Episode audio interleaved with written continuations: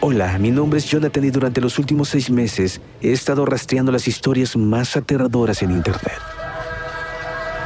Desde padres poseídos por demonios hasta mecánicos asesinos. Estas son historias de todo México y estoy listo para compartirlas contigo. Escucha archivos perdidos en Apple, Spotify o donde sea que escuches tus podcasts.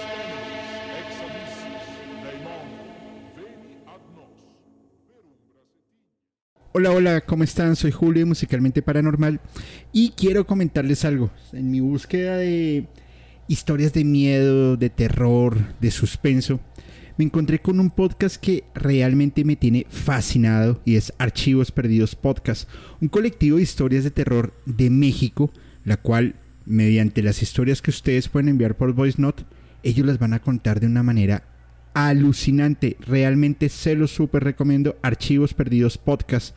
Y esto lo pueden escuchar en Spotify, Apple Podcast o cualquiera de sus plataformas de preferencia. Soy Julio Musicalmente Paranormal y les envío un abrazo. Uno de los misterios y de las, em, no sé si llamarlo mafias o grupos o orden secreta amazonada, que empieza por en inspiración de los siete sabios de Memphis, Tales de Mileto, Solón de Atenas, Vías de Prince, Pítaco de Mitlene, Creulo de Lindos, Quilón de Esparta y Periandro de Corinto. Como una persona, eh, buscando ir en contra de la religión e ir en contra también del Estado, forma uno de, los, de las sociedades míticas más importantes y más sonadas en el mundo, que a mi criterio ha sido totalmente... Mm, desvirtuada de lo que realmente fue. Sin embargo, vamos a empezar a ver cómo se combina la política, la música, la economía y el gran misterio de los Illuminati. Bienvenidos a Musicalmente Paranormal.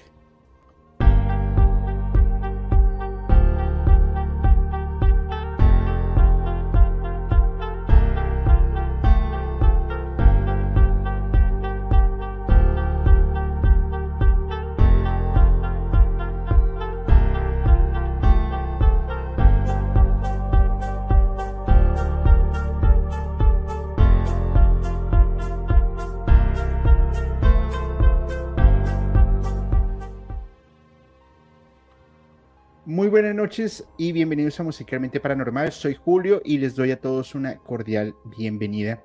Eh, gracias por acompañarnos en esta noche, a todas las personas que se van uniendo con este capítulo que yo sé que, que, va a dejar, va a sonar mucho. Además, porque hoy tengo un invitadazo de lujo que realmente merece toda mi admiración y todo mi respeto porque tiene una información bastante, bastante interesante. Mm, la primera vez que yo lo vi dije, este hombre está como loco. Y sí, es verdad, está loco. Le doy la bienvenida a mi buen amigo Luis de la Orden de la Noche Podcast. Luis, brother, ¿cómo estás? Buenas noches. Julio, ¿cómo estás? ¿Me escuchan? ¿Me escuchas bien? Te escucho, te siento, como dice Talía. Vas a cantar. Vamos a cantar hoy. No, pero yo, yo de Talía no me sé nada, solamente me acuerdo esa, e, esa bella canción que dice, si no me acuerdo, no pasó, no pasó. Claro. Oye, pero... amigo? Muy bien, pero estás empezando con algo muy fuerte porque Talía, no sé si sepas que está casada con, con, el Tony Motola. Con Tony Motola, exactamente, que tiene pues uno, uno de los pasados más misteriosos ahí en la industria con artistas grandes, ¿no? Directamente, como por ejemplo con Michael Jackson, que Michael Jackson habló mucho, mucho de Tony Motola, pero ahorita vamos a entrar en todo eso. Estoy bien, respondiendo a tu pregunta, estoy bien, estoy contento de toda la gente que está aquí conectada. Saludos, dice Sei Rocha, saludos Sonia Morales, el equipo, todo el equipo musicalmente paranormal, muchísimas gracias siempre por la invitación. Un tema muy controversial el que, el que has escogido, Julio. Eh, no seas así que el que lo escogió fuiste tú. A mí no me metas en estos videos. Eh, pero antes de, entrar en, sintonía, cuéntanos un poco sobre la Orden de la Noche podcast para que toda la comunidad pasen y lo sigan porque el podcast que ustedes tienen es brutal. A mí me gusta mucho. Pero cuéntanos, amigo, por favor. Pues a mí también me gusta mucho tu, tu podcast musicalmente paranormal y ante toda tu audiencia. Eh, pues La Orden de la Noche es un podcast simplemente en el que Mario y yo platicamos de temas, pues temas controversiales, se podría llamar temas de conspiración, platicamos un poquito de los misterios del universo, se podría decir que es como una guía para cualquier persona que tenga preguntas, a lo mejor puede encontrar respuestas en nuestras pláticas. Ahí tenemos una máquina que es la máquina de hacer ordenados y nos lleva a diferentes lugares y nos lleva con diferentes personas. Y hemos tenido pláticas muy interesantes también con muchas personas y pues también nos llevó a ti, ¿no? Nos llevó a, estar, estar contigo, poder hacer estos capítulos contigo y siempre estamos muy agradecidos agradecidos con tu gente, que cada vez que estamos en capítulo se van y nos dan apoyo allá al, canal de la Orden de la Noche, se les agradece muchísimo. Recuerden, estamos en todas las plataformas como la Orden de la Noche Podcast.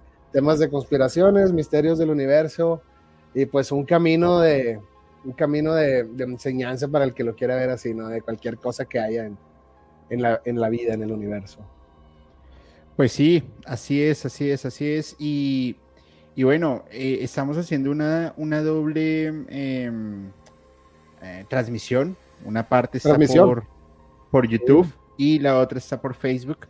En, el Facebook de la Orden de la Noche para que pasen y lo sigan porque está, está bastante bueno y sí. y hay, hay un chico que se llama Andrés Leal que dice saludos desde Barranquilla, Colombia, gracias por hacer este gran programa, yo no me pierdo ninguno y, y bueno, ahí mucha gente se va conectando.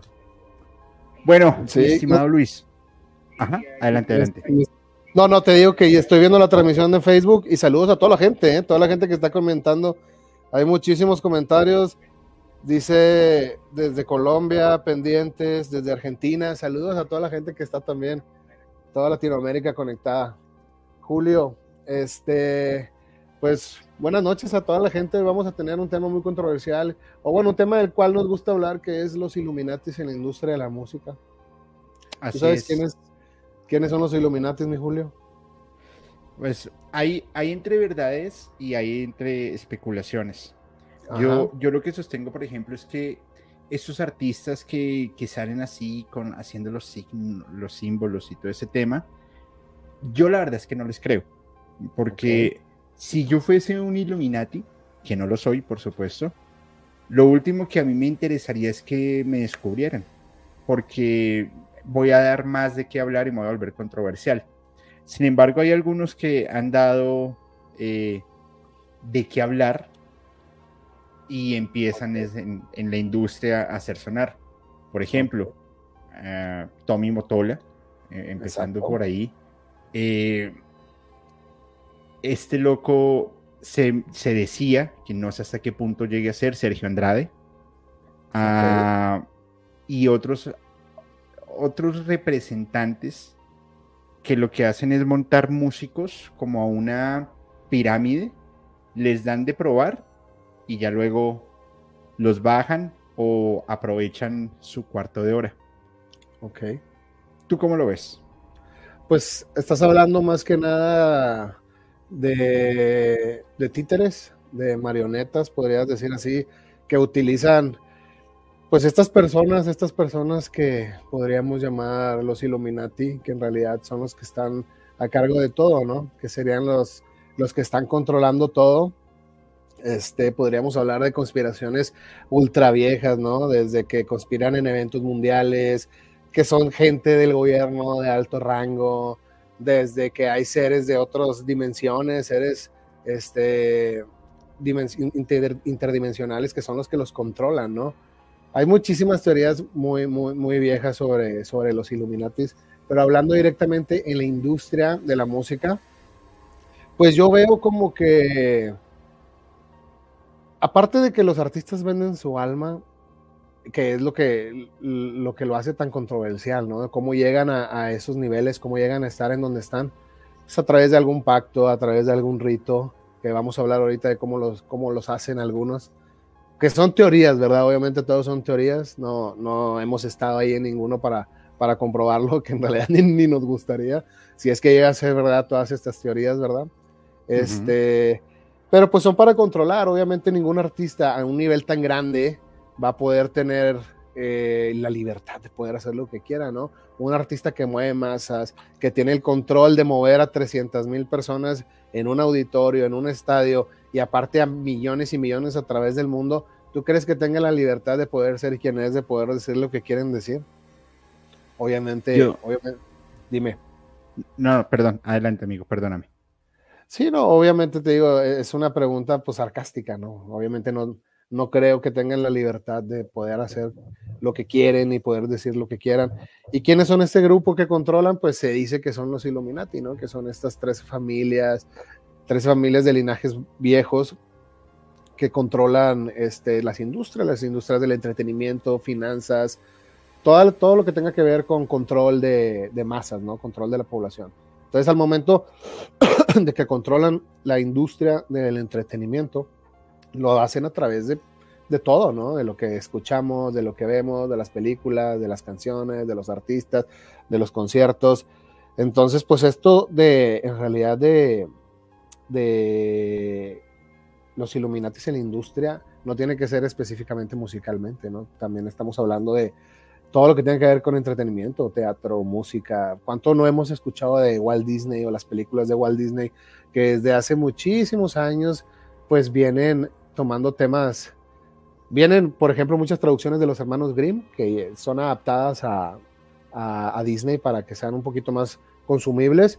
Pero todo lo que vienen en las portadas, por ejemplo, lo que decían de las portadas de La Sirenita o los mensajes subliminales en El Rey León o los mensajes subliminales en Frozen o películas más nuevas en Aladino, que pues en realidad para qué lo quieren, para qué quieren hacer eso, para pues para poder programar, ¿no? Cierta programación desde pequeños a los más pequeños para que pues vayan creciendo con cosas ya normalizadas.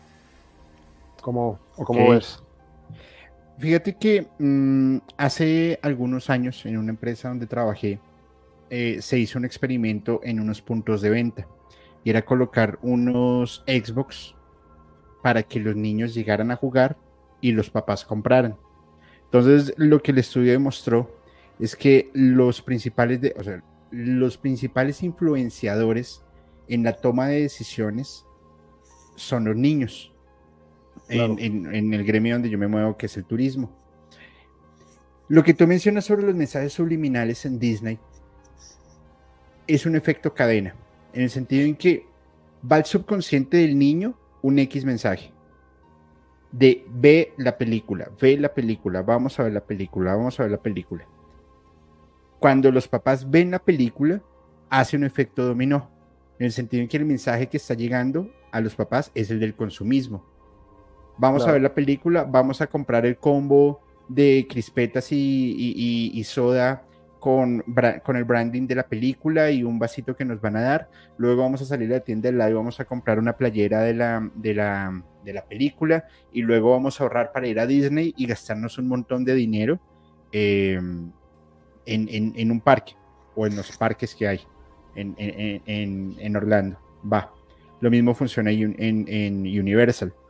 Eso es un tema de marketing que siempre ha funcionado y al final nosotros somos una sociedad de un consumismo salvaje. Todo, todo lo que vemos lo queremos comprar. Sin embargo, ya cuando empiezan a, meter mensajes en películas infantiles de em, apoyos a la guerra o movimientos políticos o, pornografía o sexo o, lo que sea. Propaganda de eh, guerra. Claro, entonces es donde se vuelve ya no tan, tan, tan entretenido porque los primeros consumidores son los niños. Ahora fíjate lo que sucede en la industria de la música. justamente ayer la revista Forbes decía Bad Bunny es el rey del pop. Entonces, yo decía, ok, la revista Forbes, y yo lo estaba viendo así, mira lo interesante que es. La revista Forbes es una revista especializada en economía. Ok. Se meten con un tema de música. Yo decía, no tiene sentido. Y después me hacen caer en cuenta cuando me dicen, más bien cuánto tuvo que haber pagado la organización Bad Bunny a la revista Forbes para que haya hecho ese anuncio. Pin. Le dio en el clavo. Tiene absolutamente toda la razón. Porque cuando se mueven los medios de comunicación hacia un punto determinado, todas las personas van a, empezar a ver hacia allá. Y ahí es en donde tienes un control y una manipulación.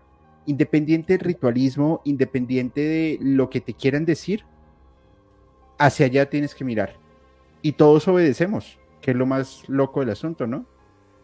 Sí, y para, bueno, para terminar un poquito esto del tema de Disney, yo creo que al momento de meter ese tipo de mensajes en películas infantiles, que en realidad no, no, pues no venimos a hablar de, de, este tema, pero es algo que rápidamente podemos concluir. Es solamente una cadena, ¿no? Es una cadena de consumismo, como tú dices. Meten este tipo de mensajes subliminales en películas infantiles, en Disney, desde películas muy viejas como Alicia en el País de las Maravillas o Blancanieves, desde temas un poquito más contemporáneos como El Rey León o Frozen o todo eso, para que se cree este círculo donde el, el consumidor, el niño, vaya al parque y en el parque pues obviamente están estos personajes que los están esperando, ¿no?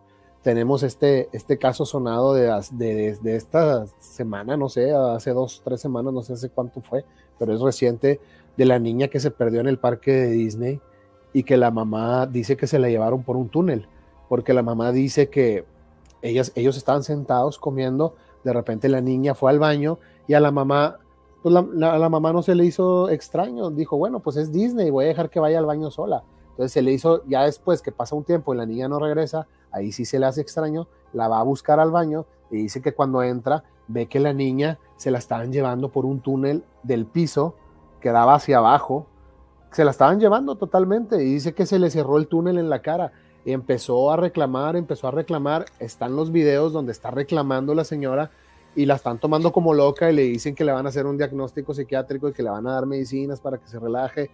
Entonces, pues, ¿qué, qué es lo que está pasando, no? no, pues imagínate, imagínate la, la, impresión de la, de la mamá al, al, al, ver que su hija no aparece o que se la están llevando en un túnel pues debe ser algo bastante fuerte. Adicional a ello que, por ejemplo, en el, en el parque de Disney está el Club 33. Claro. Y, o sea, es un club súper mega exclusivo, en donde tienes que pagar una membresía absurdamente costosa. Tienes que esperar entre 5 y 10 años para poder ingresar. Y, y qué curioso que es el Club 33, número maestro, grado 33 masón. Claro. Y otras concordancias bastante extrañas. O sea, si lo miramos. ¿Perdón? Sí, igual Disney era masón, obviamente. Claro, pero fíjate que aquí hay algo bastante particular. Cuando los iluminados de Baviera comienzan, eh, o sea, desde en, sus principios hacia el 1700 algo, eh, eh, Weishaupt, que es el, que empieza todo este movimiento, fue masón primero. Ah, sí. sí, y se ordena, y adicional dice, pero es que esta vaina a mí no me gusta, eh, eh, esto no es lo mío, voy a montar algo donde realmente vayamos en contra de un sistema religioso, de un sistema político, y empieza a hacer una, como una orden. Tenía primero cinco, cinco adeptos, eh, empiezan a funcionar y fue en media expansiva por todo, por, para Alemania, que alcanzaron a tener en menos de, de 10 años, alcanzaron a tener casi 3.000 em, eh, inscritos. Sin embargo, se pelean, eh, se rompe todo el, todo el asunto y uno de sus más allegados le envía a, la condesa de Baviera toda la información de cómo estaban haciendo los rituales, de qué planes tenían, de cómo lo estaban manejando. Y es cuando empiezan a ser realmente perseguidos. Inclusive se rumora que estos iluminados de Baviera o, los Illuminati como los vemos hoy por hoy son la misma, em, eh, ¿cómo se llama? Bueno, los que adoran a Moloch, que lo hablaba hace unos días en, en, Podcast Paranormal, porque al final todos están, eh, todos están venerando a, la lechuza de Atenea. pero ¿en qué momento nos convertimos en ir en contra de un sistema político y un sistema económico religioso a, a mostrar en el estrellato de la música a unos cantantes que por hacer una simbología, ay, son Illuminatis, ve y los miras porque todos tenemos que seguir a Katy Perry y que si Bad Bunny hizo y que si Kenny West. Pues yo no creo que ese sea el objetivo principal después de que han tenido una historia de 400 años para atrás. ¿Qué opinas? Yo opino que simplemente es por control. Simplemente es para poder controlar, o sea, Michael Jackson lo dijo, ahorita que hablamos de Michael Jackson y ya directamente en la industria, Michael Jackson lo dijo muchísimas veces, o sea, él ponía el ejemplo, ellos siempre están viendo, ellos agarran al talentoso del grupo, por ejemplo, si hay un grupo, siempre agarran al talentoso, él se refería, pues en ese caso a los Jackson 5, o por ejemplo a Beyoncé, a Beyoncé, que también salió de los Destiny's Child, ¿no? Él dice, siempre hay un grupito y agarran a los talentosos. Entonces, Michael habló de, hecho, de eso muchas veces, porque Michael habla de cómo desprestigiar la imagen es uno de los pasos para poder controlarte. Entonces, Michael decía que él llevaba 25 años luchando contra ellos, que desde hace 25, bueno, en el momento en que murió, ¿verdad? Pero que desde hace 25 años atrás del día del momento en que murió ya ya estaban tratando de matarlo, que ya llevaban más de 20 años tratando de matarlo. Este, ¿Por qué? Porque Michael se da cuenta dónde está metido, Michael se da cuenta en qué, en qué tipo de industria está. De hecho, Michael se da cuenta que existe tanto un racismo dentro de esta industria, un poderío, un poderío blanco, que dice, me hicieron a mí blanco. O sea, él se da cuenta, empieza a reaccionar, empieza a relacionar y dice, hay entrevistas donde dice, a mí nunca me han operado, yo nunca he tenido ninguna operación de la piel, absolutamente nada que ver. Mi padre cuando empezamos con todo esto, dice, mi padre me dijo que era una enfermedad de la familia. Yo le preguntaba, ¿por qué solo yo? ¿Por qué ninguno de mis hermanos? Ellos mismos hicieron investigaciones. Michael dice, sí, pues el vitiligo nada más se puede dar a solamente un familiar. Yo le creía a mi padre, hasta que después me di cuenta que me daban ciertas medicinas en los alimentos que no necesitaba y yo sentía que me blanqueaba. Entonces llega una conclusión que dice, me hicieron blanco. ¿Por qué? Porque no podían ellos, eh, pues no podían dejar que el rey del pop, en este caso Michael Jackson, fuera de color. Ellos necesitaban que el rey del pop tuviera cierta imagen. Y también habla de que ya lo habían hecho con Chuck Berry. Él hablaba de que el rey del rock en realidad era Chuck Berry, no Elvis Presley. Y al Chuck Berry lo desprestigió, o sea, no le dieron el, el, título del rey del rock como, como se lo dieron a Elvis. Y él decía, para darme el título del rey del pop necesitaban cambiarme el color, ¿no? El color de la piel. Entonces es, un control total, es un control total. ¿Para qué? Pues no, en realidad desconozco cuáles sean los fines. Yo creo que son, como, como dice David Icke, en este momento se va a salir la mitad del público, porque pues ya empiezas a hablar de un control de seres interdimensionales que controlan a las familias, que las familias controlan a los artistas. ¿Y para qué quieren el control los seres interdimensionales? Pues para poder disfrutar en el plano terrenal, ¿no? Disfrutar cosas, sentimientos, emociones que ellos no pueden disfrutar en su dimensión. Entonces utilizan estos cascarones, cascarones vacíos porque están vacíos con muchas cosas, con el entretenimiento, con las sustancias, con muchísimas cosas, y ellos pueden entrar y disfrutar de, de muchas cosas, ¿no? Son, te digo, son simplemente teorías. David Icke llega hasta hablar de eso, de control este, de seres interdimensionales y, todo empieza por la música, todo empieza por artistas que no saben ni lo que están cantando, por artistas que no saben ni lo que están haciendo, o que sí se dan cuenta y luego empiezan a despertar y su carrera empieza a ir en declive, ¿no? Tenemos también artistas que simplemente han dejado de estar, Britney Spears, tenemos a Eminem, tenemos a Chester Bennington, tenemos a Chris Cornell, que han pasado por cosas muy extrañas también desde que a Chester Bennington lo relacionan con John Podesta, que John Podesta fue el jefe de campaña de Hillary Clinton y está súper relacionado con Pizzagate, que Justin Bieber habló muchísimas veces de John Podesta, hasta lo representó en su video de Yomi, muchas cosas. Sí, definitivamente el tema del, Pizzagate es en contra de una revelación, de, eh, una revelación se revelan, sí, una revelación contra todo ese poderío y pudrimiento que hay sobre los, sobre los mismos llamados o mal llamados Illuminati. Fíjate que tú dices algo que a mí me, encanta, o sea, tiene un montón de, de razón. Está el artista, luego el artista está su representante, luego su representante está el sello discográfico, el gerente, el director y el presidente. Fuera del presidente están los grupos económicos e inversores para que esto funcione. Luego de estos grupos inversores debe haber alguien que esté proveyendo el dinero. Pero al final cada vez la punta se va haciendo más pequeña hasta que debe llegar a una entidad o a un grupo muy pequeño que concuerdo totalmente no es una vida humana. ¿A qué punto podríamos llegar? Es que la, la escala sigue y no vamos a encontrar un punto. Pero nosotros solamente nos estamos fijando es en si el artista lo está mostrando o no. Entonces, si yo fuera el, director de los Illuminati, yo les diría, mire, denles de qué hablar. Hagan que todos hagan así.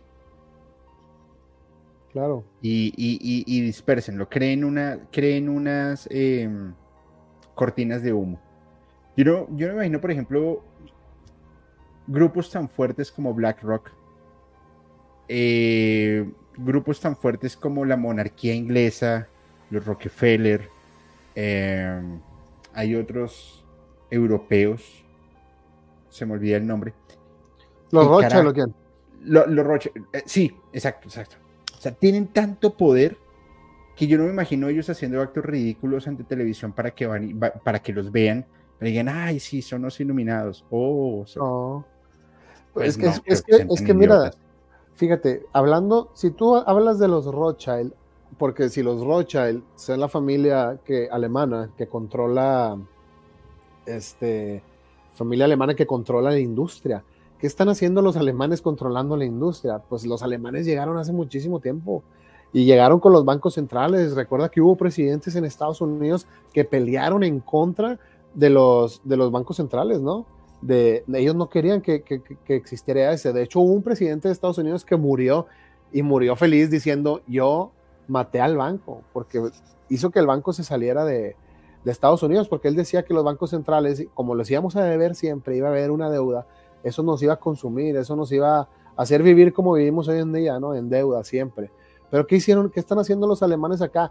Si estamos hablando de la misma familia de los Rothschild, estamos hablando de la familia que financió la guerra entre Francia e Inglaterra cuando fue la batalla de Waterloo. ¿Recuerdas la famosa batalla de Waterloo de, de Napoleón? La financiaron los Rothschild. Y recuerda que los Rothschild enviaron un mensajero a Inglaterra. La guerra la ganó Inglaterra. Y los Rothschilds estaban financiando a Inglaterra y los Rothschild estaban financiando a Francia. O sea, los Rothschild, los alemanes, estaban financiando los dos lados de la guerra. Entonces, al momento en que pierde Francia, gana Inglaterra, los Rothschilds mandan un enviado a Inglaterra a decir que habían perdido la guerra. Entonces, todos los ingleses empiezan a vender todo, todo, todo. Ya no valía nada Inglaterra y le empiezan a vender toda Alemania. Y después se dan cuenta y dicen, oye, ganamos la guerra, y todo se lo vendimos a Alemania. Entonces ya le deben todo, ya le debían absolutamente todo a los Rothschilds. Imagínate un país entero en deuda con una familia. Estamos hablando de una familia poderosísima que viene desde hace muchísimos, muchísimos años. Y eh, controlando hoy en día la industria, pues, o sea, como tú dices, lleva un punto en que la pirámide se hace tan chica que empezamos a hablar de seres interdimensionales controlando familias reales. ¿Por qué y para qué? no sabemos, pero obviamente un concierto donde tienes a 300 mil personas haciendo esto sin saber por qué lo están haciendo y tienes fondos visuales donde ves demonios, donde ves criaturas que ni sabes qué estás viendo y tienes letras que ni sabes qué están diciendo y las estás cantando, no sabes ni a qué estás invocando, ni qué energía estás ahí presenciando, entonces, no sé, ¿qué piensas tú? Sí, totalmente de acuerdo. Es que, imagínate, si nos, si,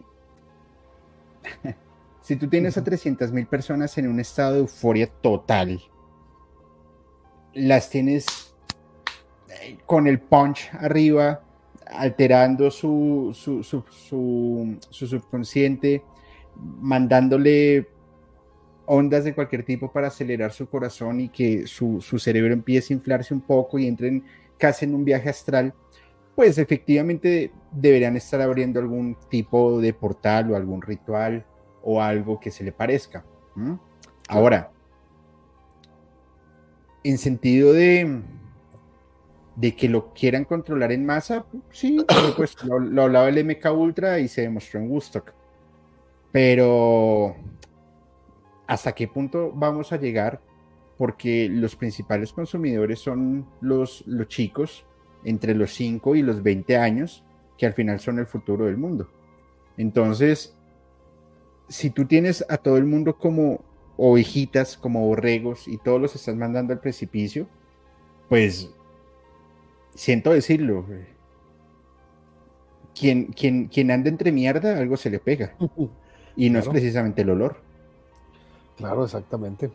Y el problema, yo, yo creo que el problema de los artistas es que los artistas tienen esta ambición o este sueño de poder llegar a lograrlo, ¿no? De poder llegar a ser exitoso de poder llegar a andar a girarla a todo el mundo, de poder llegar con tu música o con tus películas, porque no nada más es en la música. Recuerdas a Stanley Kubrick, recuerda todo lo que le pasó a Stanley Kubrick, que se dice que hay una teoría muy fuerte que dice que Stanley Kubrick filmó el alunizaje, que Stanley Kubrick pudo ser el único que pudo haber filmado la llegada a la luna. Entonces, no nada más es en la, es en la música. Entonces, ¿qué es lo que hace Stanley Kubrick? En sus películas, Stanley Kubrick empieza a tratar de decirnos que él filmó el alunizaje, como por ejemplo en El Resplandor. El Resplandor, que es un libro de Stephen King, y ahí le dio una vuelta totalmente. Stanley Kubrick hasta se burló de Stephen King, porque Stephen, a Stanley Kubrick no le importaba tanto la historia. Él simplemente la agarró para decirnos otra cosa, para decirnos que él filmó el alunizaje y nos dio una bonita película de terror, ¿verdad? Pero él lo que nos quería decir en toda la película era que en realidad él filmó el alunizaje, nunca se llegó a la luna. Y, hay cosas tan estúpidas en la película, tan tontas. Por ejemplo, hay una escena donde hay una silla atrás en un frame, en un cuadro, y luego sale la cara de Jack Nicholson hablando, y luego regresa al, al otro frame y ya no está la silla. Y dices, no creo que Stanley Kubrick se le haya pasado. En ese nivel de detalle, en ese nivel de producción, algo tan tonto. No creo que Stanley Kubrick lo haya dejado pasar, pasar así tan fácil. O por ejemplo, simplemente cuando tú ves al, personaje principal, que es este chico, este niño Danny, que está jugando en el segundo piso con unas, creo que son con unos carritos, y de repente le llega una pelota, le llega una pelotita, y él se levanta, y cuando se levanta trae un suéter, y el suéter dice Apolo 11 y en el suéter viene el cohete del Apolo 11. Entonces dices, de todos los suéteres que se pudo haber puesto, ¿por qué se puso el del Apolo 11? Si pues todo está en realidad controlado en un set de película y más de Stanley Kubrick, ¿no? Entonces se levanta Dani con su suéter del Apolo 11, empieza a caminar y se mete a este cuarto, que no sé si ustedes recuerden en la película El Resplandor, el cuarto donde entra Dani, que era el cuarto prohibido, donde había, donde había habido un asesinato, es el cuarto, el 239. Entonces, la teoría dice, ya después de que investigas, que hay 239 mil millas entre la Tierra y la Luna. Obviamente, como siempre hay un giro, no siempre son 239 mil millas, pero sí hay un momento en que se hacen las 239 mil millas, ¿no? Hay un punto exacto donde están que son 239 mil millas, y dicen que era el momento en que Stanley Kubrick lo midió en ese día, ¿no? O en ese momento. Entonces este cuarto es una mentira, este cuarto es la luna. Todo lo que pasa en este cuarto es mentira. Entonces tú ves que dice room number 237, creo que es 239 o 237, no, creo que es 237, 237. 237. Sí. Entonces moon room es, una, es un anagrama, room number es moon room, el cuarto de la luna. Y ahí se ve cuando van a girar la chapa, dice Moon Room, o sea, dice Room Number, pero lo toman como un anagrama. Entonces te está diciendo Kubrick que ese cuarto es una mentira, en ese cuarto no pasó nada, en ese cuarto es la luna. es la luna de mentira como a la que él filmó. Y Dani, que es el, acuérdate, Dani que trae un cohete, entra al cohete a la luna y, desciende en la luna, ¿no? En la mentira. Entonces dices, wow, o sea, es una teoría solamente. Sí, dime. Pero fíjate, fíjate algo interesante. No solamente el, alunizaje se, se, le ha dado como esta connotación de si fue cierta o no fue cierta. hay un tema bien curioso, me parece a mí, y es por ejemplo Marilyn Monroe. Ok. O sea, ella básicamente. Claro. O sea, ella básicamente pudo haber desbaratado el gobierno porque claramente pues no, no estaría bien visto que el presidente de la nación más importante tuviese un amorío pues con, una persona que no fuese su esposa. Independiente de lo que Marilyn hiciera, fuese o lo que hubieran dicho, podría ser cualquier mujer o cualquier hombre a excepción del presidente de Francia, creo que fue, que el hombre se paró en, las pestañas y dijo, pues, soy gay y qué. Claro. Súper válido. Pero en otros gobiernos donde tú llegues a hacer eso, es un problema. para, para, no, no, para que no me vayan a censurar, el, el anterior presidente del país donde yo vivo, eh, es homosexual. Y simplemente por temas netamente de imagen y políticos, él tenía que mostrar a su esposa. Inclusive en México creo que pasó algo similar. Bueno, no, este no, no, no, era, no era gay, creo, pero tenía un matrimonio donde básicamente la que gobernaba era su esposa. Se acabó el gobierno y la esposa lo, lo mandó a volar es muy sencillo. Tú tienes que cumplir ciertos requisitos, tienes que hacer, obedecer ciertas cosas para que simplemente puedas avanzar.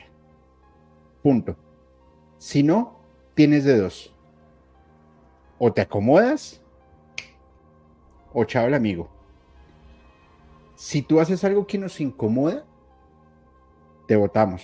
Ya está.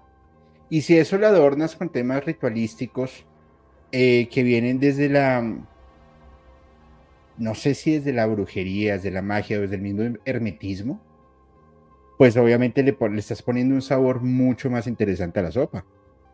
Claro. En donde tú vas a empezar a lavar eh, deidades o demonios que pues eh, son inexistentes, creo yo. Por ejemplo, Moloch, por ejemplo, Rainman, pero que te hacen hacer un, un, ritual que al final alguna entidad o algo te está empezando a, a poseer o te está empezando a ordenar para que tú cumplas lo que ellos te están diciendo que tienes que hacer. Conspiraciones como la luna, hay un montón, pero un montón. Eh, Marilyn Monroe, Michael Jackson, el presidente Kennedy, eh, tantas desapariciones que han habido de artistas, el mismo Pixagate es una de las conspiraciones más fuertes que hay. Ah, pero cada quien lo decide, cada quien lo ve. ¿Cómo lo ves? Bueno, es que lo curioso de esto, lo curioso de esto es que los artistas hablan de eso. O sea, ahorita que mencionas, por ejemplo, Rainman, ¿cuántas veces Eminem no lo dijo? Y Eminem lo dijo en sus conciertos. Hay un concierto que Eminem está con Proof antes de que mataran a Proof, porque Eminem dice que es su culpa de que hayan matado a Proof. Porque acuérdate que todo te lo ponen siempre antes. Te ponen la muerte de este artista antes de que pase para que cuando pase ya esté normalizado. No es como un primado negativo, lo que le llaman el primado negativo. Te lo ponen, te lo ponen y te lo ponen para que cuando pase ya esté normalizado. Por ejemplo, el declive de un artista, ¿no? Entonces Eminem dice que fue su culpa porque Eminem muestra, creo que en el video de Toy Soldiers, si no me equivoco, Eminem mata a Proof. Entonces, así mismo, como Eminem, Eminem mata a Proof, que creo que fue afuera de un bar, en la calle, como se ve en el video de Toy Soldiers, así mismo mataron a Proof. Entonces, Eminem empieza a despertar también. Porque acuérdate que Eminem decía, hubo un concierto donde Eminem dijo, ya no me llamo ni Eminem, ya no me llamo ni Slim Shady, ya no me llamo ni Marshall Matters. Y Proof le pregunta, ¿cómo te llamas? Y le dice, me llamo Rainman. Y sabemos todos que Eminem tiene esta canción que se llama Rainman, la de na, na, na, na, na. Es una gran canción, a mí me gusta muchísimo, Rainman de Eminem. Y al final, lo curioso es que Eminem empieza a balbucear unos números al final de la canción de Rainman. Y no sé si tú recuerdes, pues que Rainman está también asociado con Jay-Z. Y Jay-Z y Jay-Z habla mucho de Rayman como su inspiración. Y cómo Rayman lo inspira. Y cómo cuando no sabe qué escribir va con Rayman o va a su Rayman, como le dice él. Y de hecho él habla de unos números mágicos. Que Rayman le balbucea números mágicos. Igual que la canción de Rayman de Eminem al final. Y Eminem pasa por todo este proceso, todo este proceso de cambio. Por ejemplo, le podrías llamar su alter ego, o, posesión que él, él alguna vez dijo que Slim Shady era un demonio, que a él no le gustaba ser Slim Shady porque no lo puede controlar, que es algo que él no puede controlar. Slim Shady es lo más bajo para él. Y si tú, y si tú te das cuenta, está marcado claramente lo que es Slim Shady, lo que es Eminem y lo que es Marshall Matters. Está súper definido y él lo define. Tú puedes ver a Marshall Matters totalmente serio cuando es Marshall Matters. Eminem es el artista, Marshall Matters es la persona y Slim Shady es el demonio, como él lo dice. No le gusta ser Eminem y no es la primera persona que vemos que habla de eso. La misma Beyoncé, ¿cuántas veces no ha hablado de Sasha Fierce, de Sasha Fierce, de Sasha Fierce? Que Sasha Fierce es un ente que la posee y Sasha Fierce es la que se sube al escenario. Que Beyoncé dice que ya no la tiene, que ya no tiene a Sasha Fierce, pero sus mismos fans han dicho que sí adentro de ella, porque la ven así medio turbia de repente en, los conciertos. Entonces, que los mismos artistas empiezan a hablar de eso, pues es lo que te provoca, pues, pues cierto, pues te confunde, ¿no? ¿Qué es lo que está pasando? Entonces, si relacionas todo esto con Jay-Z, no sé si tú recuerdes el video de Crazy in Love de... Claro. Eh, bueno, en ese video que sale Jay-Z y que sale Beyoncé, es cuando Jay-Z inicia a Beyoncé en, esto de, los Illuminati, podríamos decirle así, ¿no? Y lo hace enfrente de todos, lo hace al, eh, eh, eh, sí, hacia todo el público, enfrente de todos, para que todos vean qué es lo que está pasando y diga, como quiera nadie va a entender. ¿Y cómo lo hace? Fácil.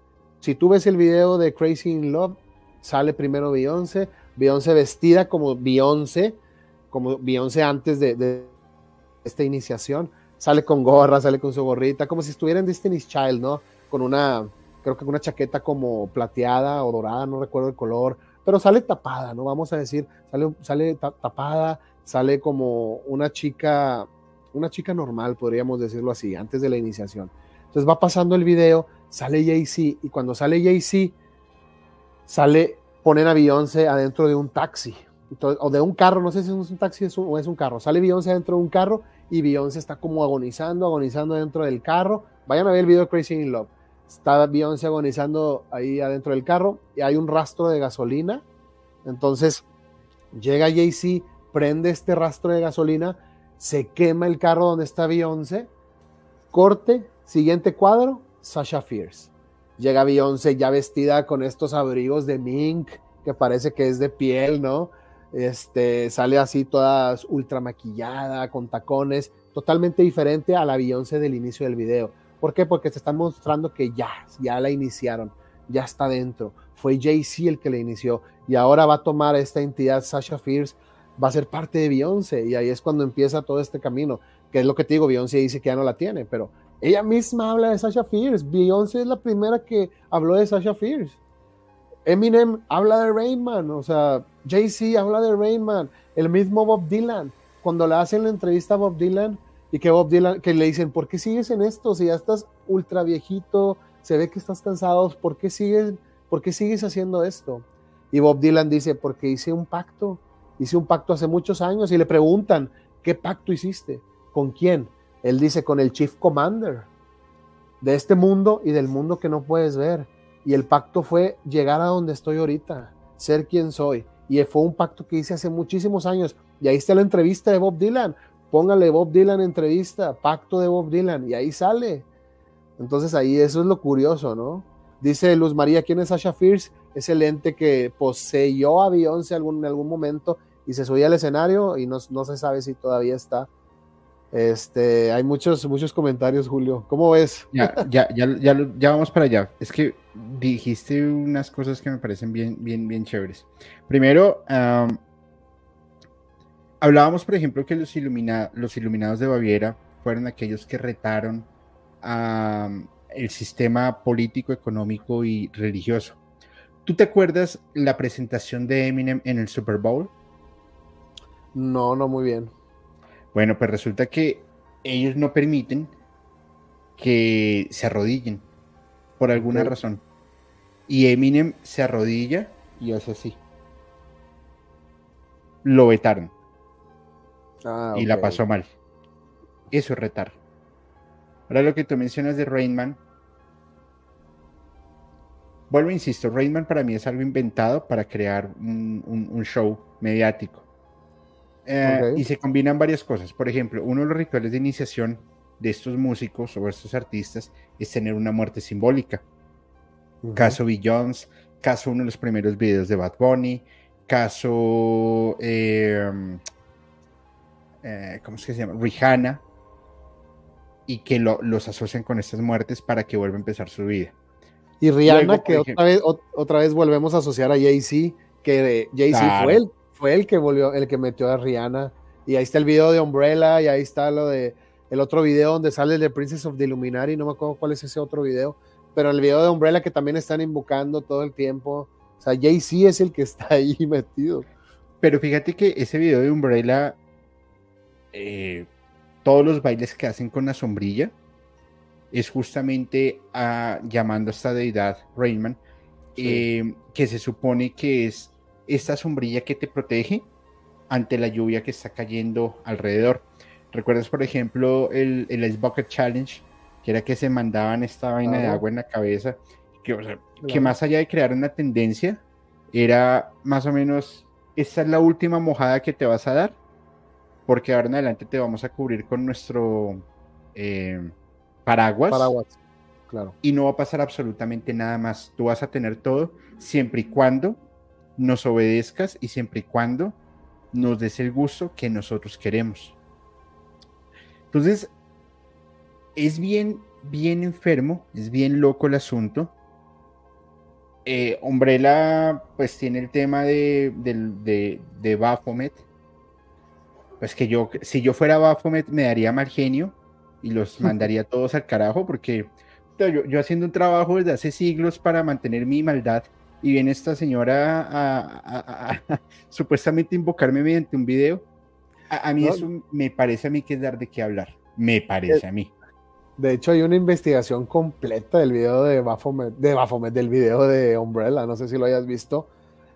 Una investigación ultra fondo donde, donde hay, una, hay una escena donde sale Rihanna en un triángulo, sale adentro de un triángulo y sale haciendo como que, un, como que sale agachada y hacen toda la investigación y se dice que es la cara de Baphomet, que está haciendo la cara de Baphomet totalmente, la silueta de Rihanna con los brazos así extendidos, y cuando hace, cuando empieza a tirar el agua, también ahí sale como que un Baphomet entre el agua y oh, hicieron una investigación ultra a fondo de ese video. Hay un documental. cuando, cuando, ella se agachaba y que montaba los brazos así, entonces mostraban el, la, mm, eh, eh, el pentagrama invertido y que lo asociaban con los cachos y todo el tema. Sí, sí, sí. Pues, pero, o sea, si lo hicieron bien, no lo dudo, no lo dudo que lo hayan hecho. Como meten tantos mensajes ocultos en, en bueno, en tantas cosas. Pero, yo insisto, o sea, si, si yo fuese el, el dueño de los Illuminati, el presidente, el director, lo que sea, a mí me daría mal genio. O sea, yo, o, o bueno, está muy bien, para dispersar la atención, mientras voy creando y mientras voy haciendo un montón de cosas que al final van a definir el orden mundial. Más o menos lo que hace Bohemian Groove cada año, en, en, creo que es en Carolina del Norte, ya no me acuerdo, en Estados Unidos, que se reúnen y definen todo lo que va a pasar en el mundo. Pero vamos a ver. Te propongo algo, mi estimado Luis. léete los comentarios de Facebook que te han llegado a ti. Ahí hay unas preguntas bien interesantes. Y yo voy leyendo acá los de, los de YouTube, si hay preguntas y comentarios así bien fuertes, y vamos respondiendo. ¿Te parece bien? Oye, antes de irme a Facebook, hay una pregunta de este tema del video de Rihanna. El video de Rihanna es donde les digo que hay este, una investigación total sobre ese video. Están preguntando que cuál es ese video. Vayan al Instagram de la Orden de la Noche. Ahí voy a postear una historia al video. Voy a postear una historia directamente al video porque no me acuerdo, este, no me acuerdo cuál es exactamente. Y nosotros hicimos una reseña de ese video. Entonces, al ratito la posteo ahí en el Instagram de la Orden y vayan, y ya para que vayan a ver el video de Rihanna. Toda la gente que está preguntando ahí que cuál es ese video de Rihanna. Umbrella. Es que, y, ahí también un tema para, para aclarar. Eh, que no, el, video que, el video que hizo la investigación. ah, ok, ok, ok. El video que hizo la investigación de Umbrella. Hay un tema, y es con lo que yo decía de, Eminem, que aquí me, lo vi tanto en el chat y me lo está enviando Carla, que te envío un, fuerte abrazo. Es eh, básicamente Eminem se estaba arrodillando porque estaba en contra de la violencia policial que había en contra de la, de la comunidad afroamericana. Sí, por supuesto, pero independiente de lo que fuera, lo primero que le dijeron, no se arrodille, maestro, pues toma que se arrodilla. Eso era lo que estaban haciendo los iluminados de Baviera.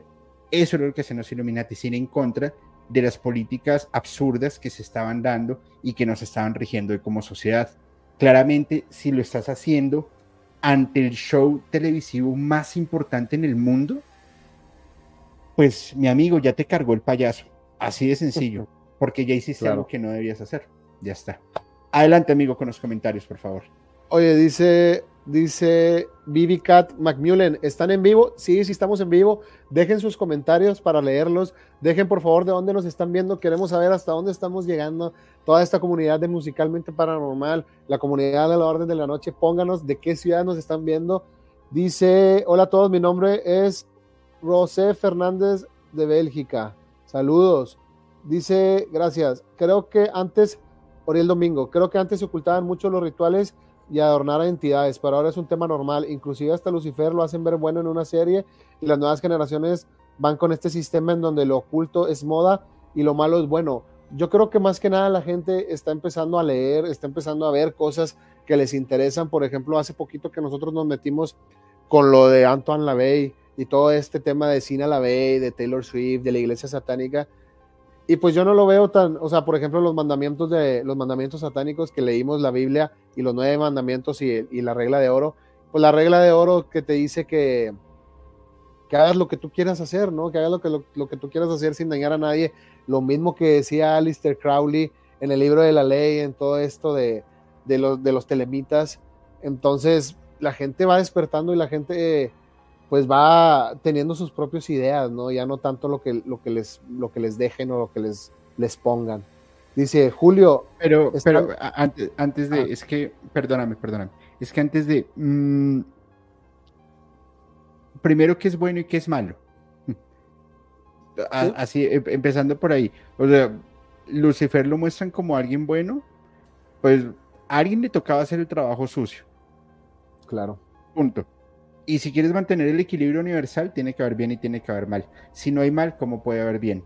Si hay exceso de bien, ¿cómo puedes hacer que el bien crezca? Entonces, ¿en dónde encuentras la luz? ¿En la misma luz o en la oscuridad? Son las cosas que el hermetismo también empieza a hablar un poco y se necesita ese punto de equilibrio. Adelante, amigo, por favor. Dice saludos de Monterrey, Alejandro González. Dice Ilse Castellano, saludos, Julio. Dice Vivi Cat, bueno, yo conozco a Julio por Fepo y cuando los vi he sentido que se conocían en Bogotá, pero no, no logro recordar de dónde. Dice, los veo de Australia y soy colombiana y me encantan estos temas. Escucho los, dice José Carlos, escucho los podcasts cuatro de las ocho horas de que trabajo. Qué gran incentivo de lectura la, la investigación. Gracias, ordenado. Saludos desde Bolivia. Saludos a toda la gente que nos está viendo. ¿Quién tienes por allá tú, Julio? Mira, por ejemplo, aquí dice Nadia Castro, Julio, eso me suena a la novela que tuvimos en México que se llamaba La Peña y su gaviota voladora. ahí está, ahí está. Eh, dice Robert Coronado, entonces nunca fuimos a la luna. Es que es una de, los, de las conspiraciones más fuertes, fuertes, fuertes que existen hoy por hoy. Entonces, no sé. Dicen, ellos conocen perfectamente la geometría hebrea y el inglés está basado en ella, dice Diana Aguilar. En algún momento vamos, a, vamos a hablar de eso, sobre, esa, sobre, sobre esas historias que están bastante interesantes. Eh, a ver, a ver, a ver, dice... Dice Ilse Castellanos, un abrazo a los chicos de la Orden de la Noche, me encantan sus temas y su voz. Saludos a Ilse. Santiago Ayerbe, excelente trabajo, excelente programa. Un saludo desde Colombia. Oye, en Colombia, hoy, hoy vi los resultados de Spotify. Ya ves que te dan el, tu Spotify en 2023. Y me salía México, Estados Unidos y tercer lugar Colombia. Toda la gente de Colombia nos ama. Muchísimas gracias a todos los colombianos. Es un gran orgullo para nosotros poder estar en sus casas, en sus teléfonos, en sus carros, donde nos escuchen. Eh, pues hombre, aquí tienen, aquí tienen una casa, vénganse para acá. Eh, en la nevera hay cerveza, solo que no tengo nevera, pero aquí la inventamos, es lo de menos. Eh, claro. Dice Nadia Castro, ¿qué pasó con la isla del, ya saben qué, más famoso y su novia? Por ahí dicen que está vivo. E, ese es un tema también, una conspiración Illuminati bastante agresiva. Que se peló de la cárcel está bastante agresivo eso, no, no lo sé, no lo sé hasta dónde va a llegar. Dice Luz María 75, pero son poseídos por una entidad. Yo no sé si por una entidad. Sí, no, sí, y muchos. Los alter ego que ellos manejan son bastante fuertes y seguramente deben tener una, una sombra ahí bastante, bastante, bastante rara. Dice Cel Rocha, hay un video de Alejandro Sanz en el cual están haciendo un tipo ritual y qué ver con la canción. Sí, muchos videos son rituales. Hay una, hay una canción que se llama La Tormenta, de una agrupación, no me acuerdo cómo se llama, y es todo un ritual eh, de Rainman. El, quitarse la máscara, el ponerse una máscara, la sombrilla y todo el asunto, pues está bastante bueno. Ahorita vi una pregunta, eh, espérame a ver si la, si la logro ubicar, que dice, dice acá, Acá dice, ah, bueno, si quieres medio la, cuando la. No, adelante, por favor. No, no, por favor, adelante. Eh, José Carlos, eh, desde Carlos Campos exponiendo a los Illuminatis, la orden de la noche musicalmente paranormal, sigue la línea, me encanta. Dice, colombiana viviendo en Estados Unidos, saludos.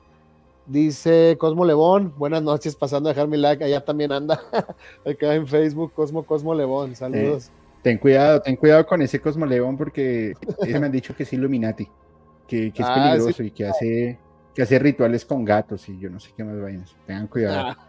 Dice, nada, un abrazo. Dice Jorge, Jorge Javier, es la pregunta que vi hace un ratito que me pareció chévere. O sé que si alguno hace algo, así puede invocar cosas malas. Entonces, técnicamente el rock cristiano también funciona. Y no sabes de la manera que funciona, y te lo digo por experiencia propia. Eh, eh, no, no, no recuerdo si lo he contado musicalmente, pero sí lo conté en Paranoid.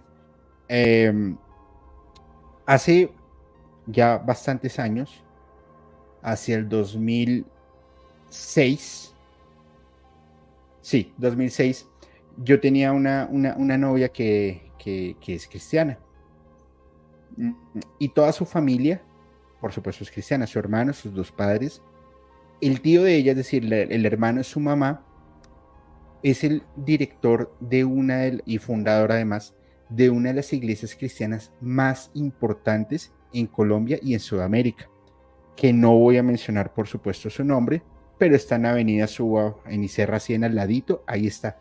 O sea, te puedo decir, mi estimado Luis, que toda la colonia es de ese templo. Papelería, restaurantes, parqueaderos, de todo, eh, todo. Ellos son los dueños. Vale. Resulta que invitaron una banda australiana, no sé si la has escuchado, que se llama Hillsongs, a tocar. Y Hillsongs dentro de la música, o sea, son una pasada, son extremadamente buenos.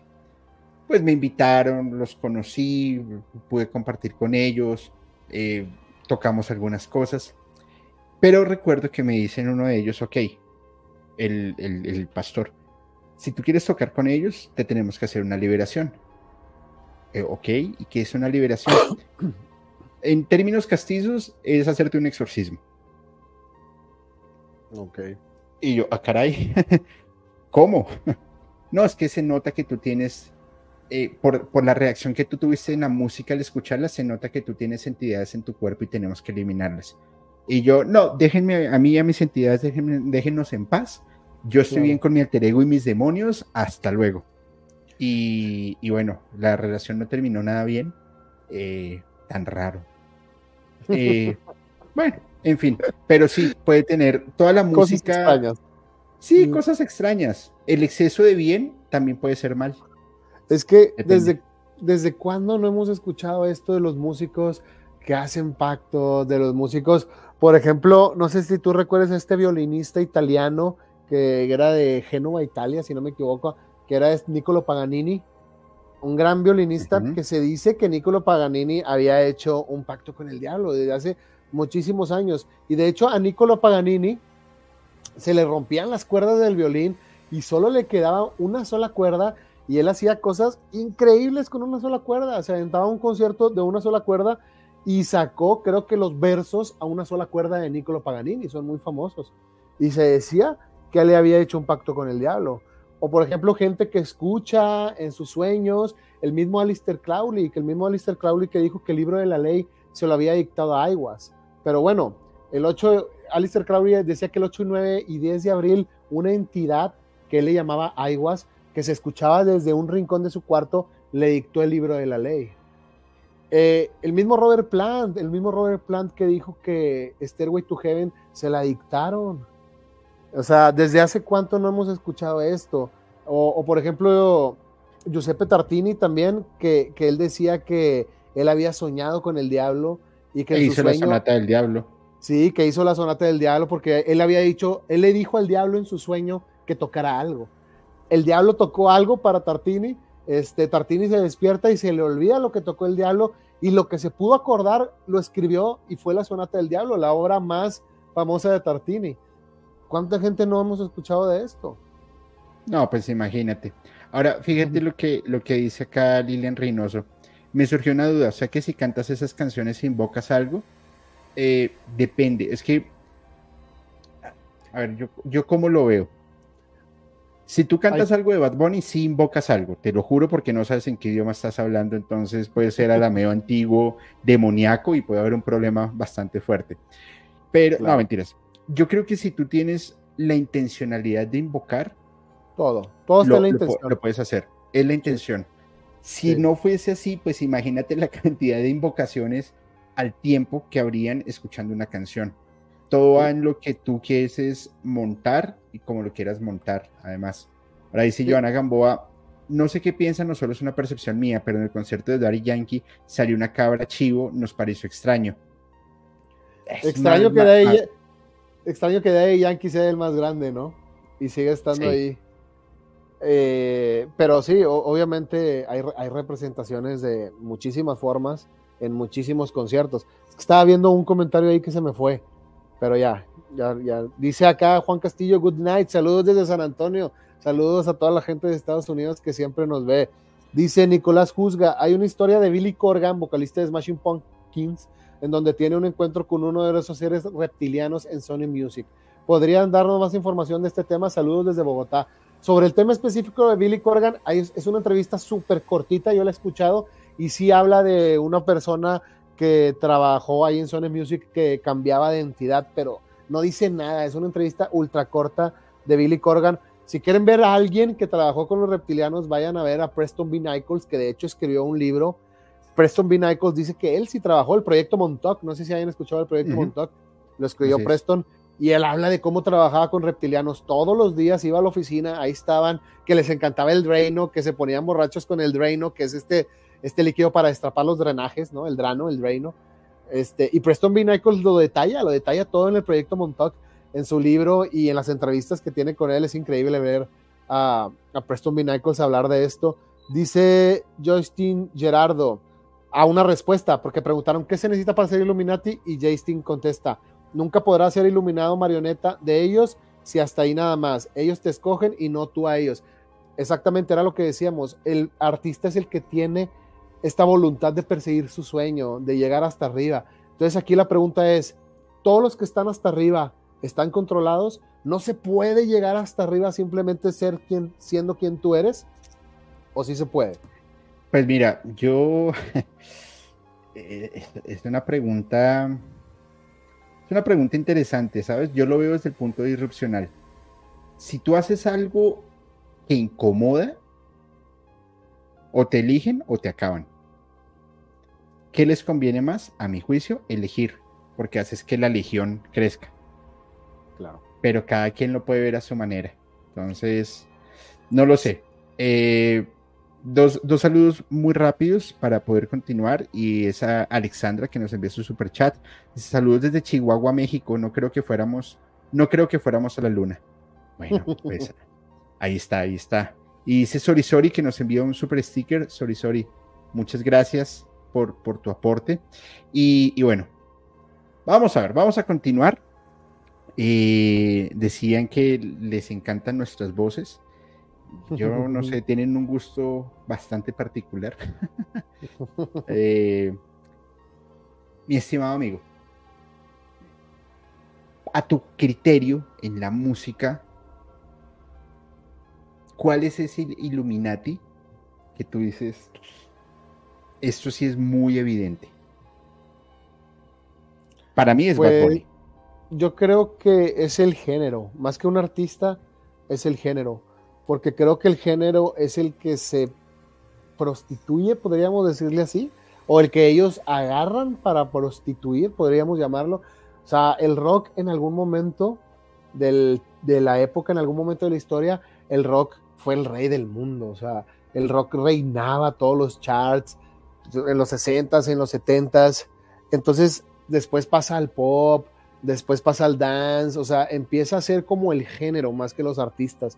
Los artistas de hoy en día, eh, yo creo que sí están muy controlados en sus letras, en la música. A mí me sucedió un tema en, el, en un festival, en el Austin City Limits, donde yo estaba súper emocionado, iba con todas las ganas y de repente me, me, empiezo a encontrar toda esta simbología colgada en los cartelones del, festival y todo. Yo decía, ¿qué está pasando? O sea, ya lo estoy viendo, ya lo estoy viendo en la vida real, ¿no?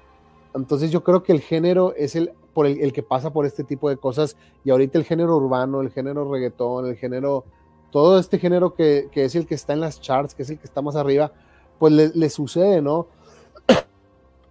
Podemos ver a la misma Shakira, al mismo, o sea, si me hablas de un artista que en realidad puede estar ahí, pues Shakira todo el tiempo está ahí, Shakira todo el tiempo está en el ojo sobre, sobre eso, ¿no? Las mismas letras de Shakira desde hace muchísimo tiempo en la canción Ojos Así, no sé si recuerdas que en la canción Ojos Así hay una parte que, que habla, habla como en otro idioma y cuando tú traduces le está hablando al padre, dice, déjame ser, déjame entrar, no recuerdo lo que dice, si ahí nos traducen la, letra de la partecita de Shakira, pero Shakira siempre está en el ojo, Shakira siempre está haciendo cosas ultra extrañas, hasta la relacionaron con Baphomet hace poco.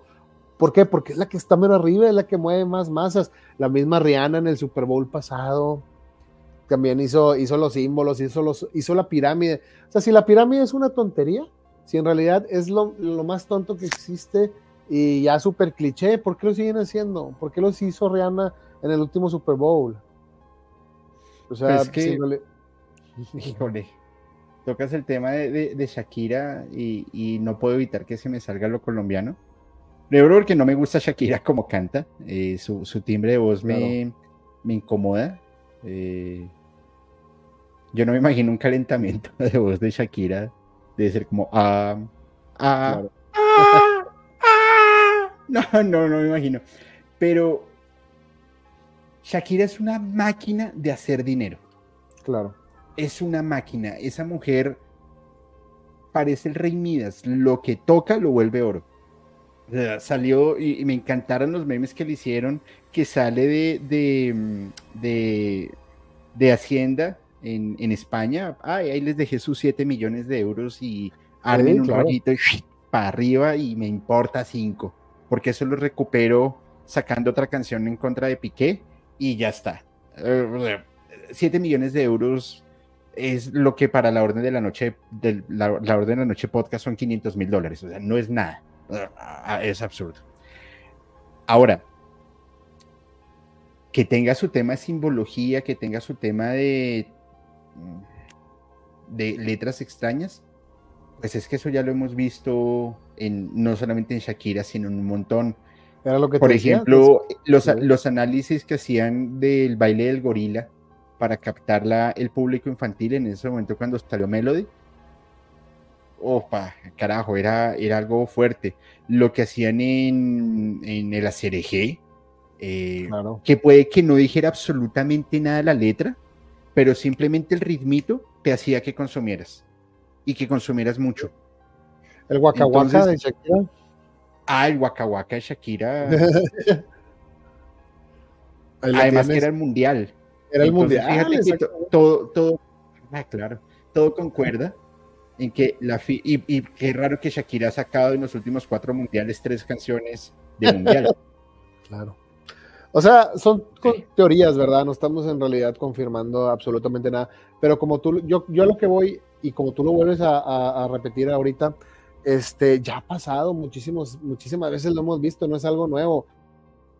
Y desde el rock ha pasado, uff, desde Tartini, o, por ejemplo, si hablamos ahorita que dijimos Robert Plant y Led Zeppelin, a todos los fans de Led Zeppelin saben que Jimmy Page estaba ultra, ultra, ultra metido en el ocultismo. Jimmy Page adoraba a Alistair Crowley.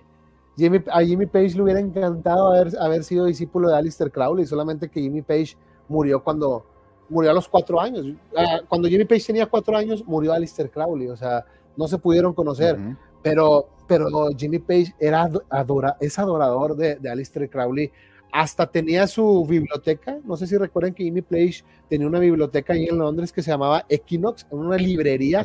Y, y Jimmy Page reeditaba libros que no existían. Hasta el mismo libro de Goetia de Alistair Crowley lo reeditó y lo, o lo editó Jimmy Page porque no estaba. El libro de, estos hechizos famosos de Alistair Crowley, el que lo editó fue, fue Jimmy Page de la llave de Solomón. De Goetia, la llave de Solomón de Goetia de Alistair Crowley lo editó Jimmy Page. Entonces, imagínate, ¿desde cuándo no lo hemos visto? Aparte, Jimmy Page compró la, la mansión de Boleskin y acuérdate que la mansión de Boleskin era donde había vivido Alistair Crowley. O sea, él compró la mansión donde Alistair Crowley hizo rituales y hizo y deshizo todo lo que había querido. Que esta, esta mansión de Boleskin, que es donde está ahí la del lago Ness, creo que es en Nueva Zelanda. Eh, en pues Escocia. Pues esta, en Escocia, disculpe, qué bueno que me dices, en Escocia. Esta canción, esta, esta mansión Boleskin, creo que antes había sido una iglesia y se habían muerto unos feligreses ahí quemados. Entonces, se incendiaron. Se incendiaron. Es que, es que, es que, tuvo, es que tuvo varios, o sea, fue cementerio, iglesia, luego la casa de, de Aleister Crowley, y inclusive se rumoraba que ahí empezaron los primeros pasos de um, eh, Stairway to Heaven. Ok. Mm, pues ya, ya, ya, ya podrás imaginarte lo, lo, lo que se estaría, la energía que se tendría ahí pero. Ahora, oh. Jimmy Page, ¿tú crees que Jimmy Page tuvo que hacer todos estos rituales para que Led Zeppelin llegara a ser la banda que llegó a ser? Si Jimmy Page no hubiera estado en esa banda y haciendo todo este tipo de rituales, hasta el mismo, hasta se vestía con la constelación de, Saturno, ¿no? Que, que, pues sabemos que Saturno lo relacionan con Satanás, entonces ¿Cuánto no sabía Jimmy Page que a lo mejor los otros miembros del grupo no sabían? Hasta el mismo Led Zeppelin 4 que los hizo sacar eh, los símbolos, ¿no? ¿Recuerdas todos estos símbolos que, utilizaban? El mismo. El de, el, de era Souso. El Souso, que él decía que lo había inventado, pero no es cierto. Es un símbolo ultra eh, viejo. Y, y, además que se menciona que es un demonio de la tabla Ouija. Es un demonio, exactamente. Entonces, ya está relacionado directamente los artistas de talla mundial, de talla internacional, con el ocultismo, empezando por Zeppelin, empezando por los mismos Beatles. El, podemos ver en la, en la portada de Sgt. Pepper a Alistair Crowley. O sea, el mismo John Lennon. E, es que ahí tocas, ahí tocas un tema y quiero poner un comentario para pedir tu opinión, porque a mi juicio, ella sí es una recontra mega Illuminati, pero ya lo vamos a discutir. Robert Plant eh, mencionaban en algún momento que vio un concierto, estaban cantando creo que Black Dog o Rock and Roll, y, el hombre se veía flaco, con sus jeans escaderados, sin camisa, eh, y él decía, yo no me acuerdo haberme visto así, ese no soy yo, por el mismo hermetismo y lo mismo que se estaba manejando. Em, claramente, pues cuando fue el accidente, Robert Plant eh, luego pues la, el fallecimiento de, de, Bonzo, pues Led Zeppelin se desbarata, pero el, el misterio siguió ahí, inclusive en el álbum, creo que es el 5, no me acuerdo el álbum ahorita cómo se llama, que aparece un viejo con, cargando algo. El 4, ok. Decían que era el, la carta del ermitaño del tarot, pero realmente es Robert Plant viejo. Y ah, adentro. misterio. Abres el disco, abres el disco y, está el viejo ahí. Y, viene el ermitaño, viene el ermitaño alumbrando. Que, que, de hecho, fíjate, hay un, hay un programa de, de los ochentas, creo que es de los ochentas o de los noventas, que se dedicaban a poner los discos de Led Zeppelin y los ponían para atrás. Y él te enseñaba todos estos mensajes que decía que decían las canciones de Led Zeppelin, Holy Satan, adoraban a Satán, o sea, 666, todo, todos estos mensajes que, que, venían en los discos. Y él revela lo de la carta del, del, tarot del ermitaño, que viene así el ermitaño hacia abajo, iluminando, y en realidad viene toda la letra de Stairway to Heaven. Entonces, tenemos a Robert Plant diciendo que se la dictaron. Curiosamente, el libro de la ley de Alistair Crowley se lo dictó a Iwas, a Alistair Crowley, que es un ente que se lo dictó. Entonces tenemos y a además, Page. Y, además Iwas, se lo dictó estando dentro de la recámara de la pirámide de Giza. Ok, eso no Porque hizo una, hizo una invocación, abre un portal y es cuando él es poseído y empieza a escribir el libro. Exacto. Mira el misterio que hay ahí. Ajá, y ahí cuando tú dices en el El Zeppelin 4 que viene todo esto, y ellos empiezan a decir que es un camino, está tratando de guiar el ermitaño a la persona a la que le están cantando la canción, o a la persona, la persona que, que, le dio la canción a, a Robert Plant, ¿no? En ese caso. Pero Jimmy Page estaba súper adentro, súper, súper, súper involucrado. Él es muy hermético. Hay muy pocas entrevistas de eso. Yo entrevistas adentro de su casa y es totalmente una casa de un masón de un grado muy elevado, ¿no? Sabemos que sabe muchas cosas Jimmy Page, pero ya vemos esto adentro de la música desde hace muchísimos años. No es nada nuevo. Pues John Lennon aprendió a, a, a encriptar mensajes al revés justamente por las lecciones que dejó Aleister Crowley dentro de sus libros. Pero mira este comentario de Miguel Fernández Grun, Grunullo, que me parece bien interesante. Los Illuminatis no existen, lo dijo Greta Thunberg y yo le creo. Pero eh, creo que también él puso el, comentario ahorita de los Illuminatis no existen, ya lo dijo el Papa Francisco y no le creo, ¿no? Y yo le creo. Bueno, si es un sarcasmo, está bien. Si no es un sarcasmo, Aquí mismo lo puso, aquí mismo lo puso ahorita arriba. Ah, no lo vi, pero, o sea, e, esta chica Greta Thunberg, obviamente no tengo nada contra ella. Más o menos siempre es que siempre está brava. Yo ella siempre la veo ofuscada con el mundo, pobre chica. Pero si no quisieran que dijera eso, la desaparecen. Punto. Ellos no, ellos no, les importa hacerlo. ¿Has visto la famosa portada de The Economist? La nueva portada. Sí, claro que, dice que, dice que sale Greta, Greta Thunberg, pero no, no creo que sea ella. Se me hace más como una candidata a presidenta de las que están aquí en México. Pero bueno, ya después hablarás, hablarás de eso en algún capítulo. Oye, dice, dice acá, hola, dice, todo es profundo y complejo y también Tupac dejó un mensaje. Recordemos que Tupac tenía, recordemos que Tupac tenía el disco de los de esto de, de los Kiluminari, ¿no? El disco Kiluminati y después sacó todo este alter ego que no fue un alter ego, pero él lo llamaba así, que era el Machiavelli. Machiavelli sacó el disco de Machiavelli y recuerden que Maquiavelo predijo su muerte, predijo su muerte siete días antes. Y Tupac también, Tupac predijo su muerte, entonces por eso se dice que Tupac está vivo, ¿no? Que Tupac hizo todo este show para, para morir, predijo su muerte y puede estar vivo porque estaba en contra de la industria, Tupac también estaba en esta guerra silenciosa en la cual estaba Michael Jackson en contra de la industria. De hecho, Tupac habló abiertamente también de eso. Dijo, quisieron degradar mi imagen. ¿Cómo? Dijeron que violé a una menor de edad. Y Tupac sale dando declaraciones, dice, nunca encontraron restos de ningún fluido, no hubo esa menor de edad, no existe. O sea, quisieron degradar mi imagen. ¿Por qué? Porque después me van a matar. O sea, ya saben cómo funcionan. El mismo DMX también le pasó, no sé si recuerden que DMX dio este, es como un poema que, recitó, creo que fue en Saturday Night Live o en un programa de esos, recitó un poema DMX de la industria, de cómo te controla la industria. ¿Y qué pasa después de eso? ¡Pum! DMX a la cárcel. ¿Y qué es lo que dice DMX cuando están en la cárcel? No sé si recuerden las audiencias de DMX, que llega DMX y dice, ¿por qué hay cámaras aquí? ¿Por qué hay cámaras en la audiencia? Dijeron que iba a ser audiencia cerrada. A mí nadie me avisó que iba a haber cámaras, no puede ser esto. Y me están acusando de nada. O sea, en realidad están haciendo una tormenta en un vaso de agua. y, y, querían, pues, su imagen degradarla. ¿Y qué pasa? Pues después fallece DMX, ¿no? El mismo Dave, Dave Chappelle, que Dave Chappelle habló muchísimas veces abiertamente en entrevistas que hay una conspiración en Hollywood en contra de la gente de color, ¿no? Siempre les dan los chistes de, de, negros, él decía así, siempre hacen los chistes de negros, siempre nos hacen ponernos vestidos, siempre quieren que nos humillemos, siempre nos matan en las películas y, y ya lo dice así como un primado negativo, o sea, siempre, siempre hay una conspiración en contra de la gente de color. ¿Y qué le pasa a Dave Chappelle? Lo empiezan a buscar y huye a África. ¿Cuánto tiempo no vivió Dave Chappelle en África? Estuvo allá escondido porque todas las declaraciones que da.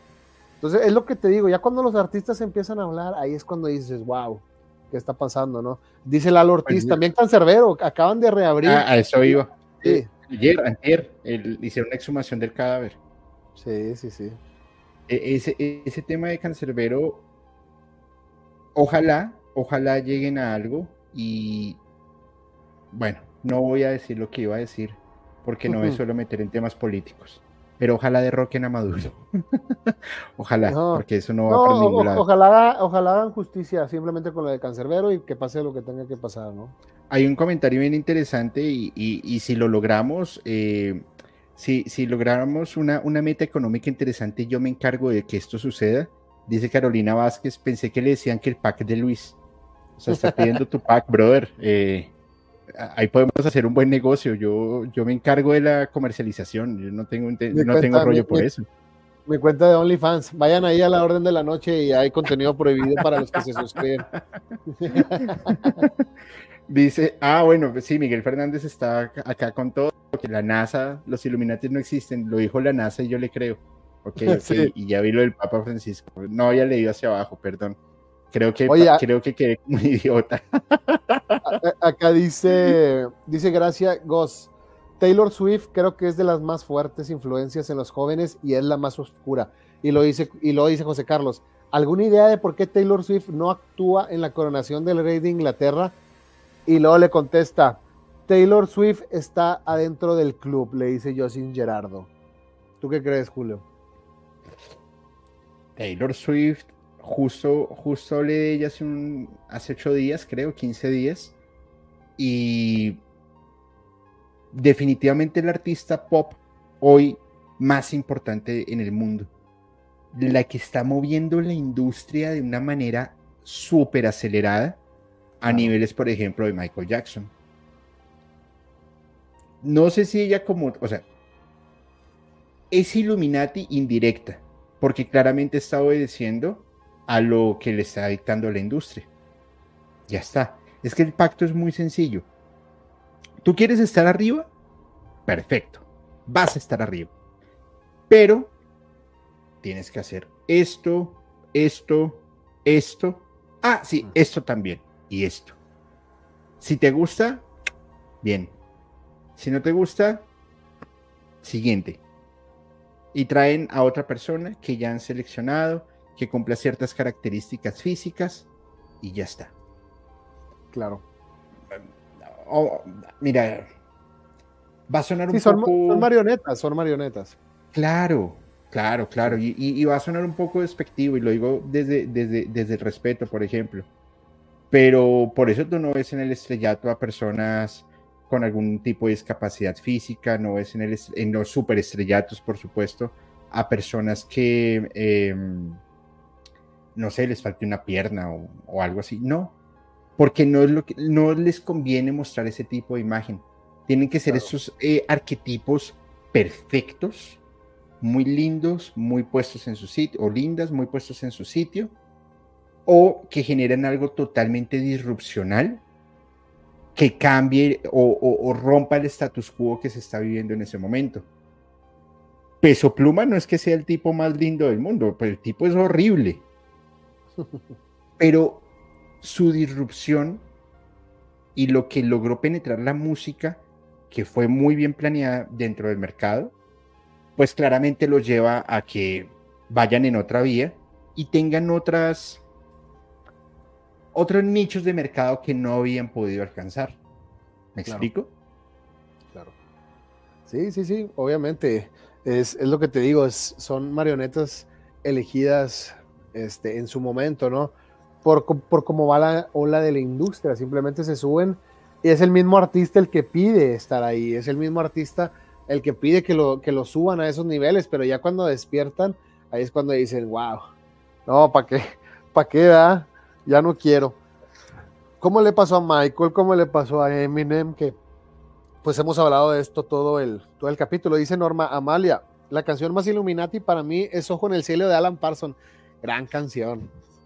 Alan Parsons Project, aquí lo llevo, lo llevo en mi corazón. Y de hecho, Alan Parsons mostraba muchísimo más conocimiento. Hay unas, por ejemplo, hay un, hay un sencillo, un disco, o es un disco, la portada de un disco de Alan Parsons, donde sale una chica así en el agua, que si tú lo ves, ella está en el agua y en el reflejo del agua se vuelve a, a pues se refleja la chica y se hace un ojo, totalmente se hace un ojo, pero ya estás hablando de algo más, ya estás hablando de leyes herméticas, de lo que es arriba es abajo, del Kibalión de Ernest Trismegisto, de los ocho Kibaliones, o sea, Alan Parsons Project ya iba también un poco más allá, ya, ya lo hemos visto desde hace muchísimo tiempo, no, es nada nuevo. Pues al final yo, yo lo que considero es que el misterio siempre va, va a existir, la especulación, por supuesto, siempre va a existir porque esto da de qué hablar, esto da continuidad y al final del ejercicio, al final del ejercicio siempre le vas a decir a la gente o al pueblo, o bueno, lo veo así, pan y circo para el pueblo. Y ya si tú lo quieres ver así, bien. Si no, lo siento. Ya está. Claro.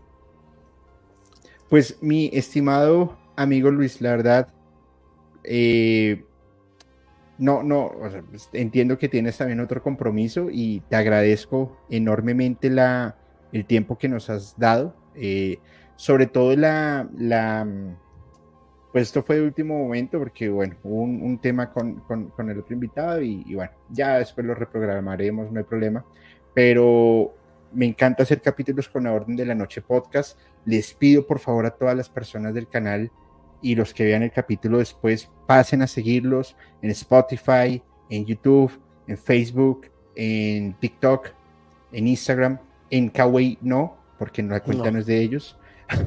es bastante raro, pero ahí los han conocido un montón de, de personas.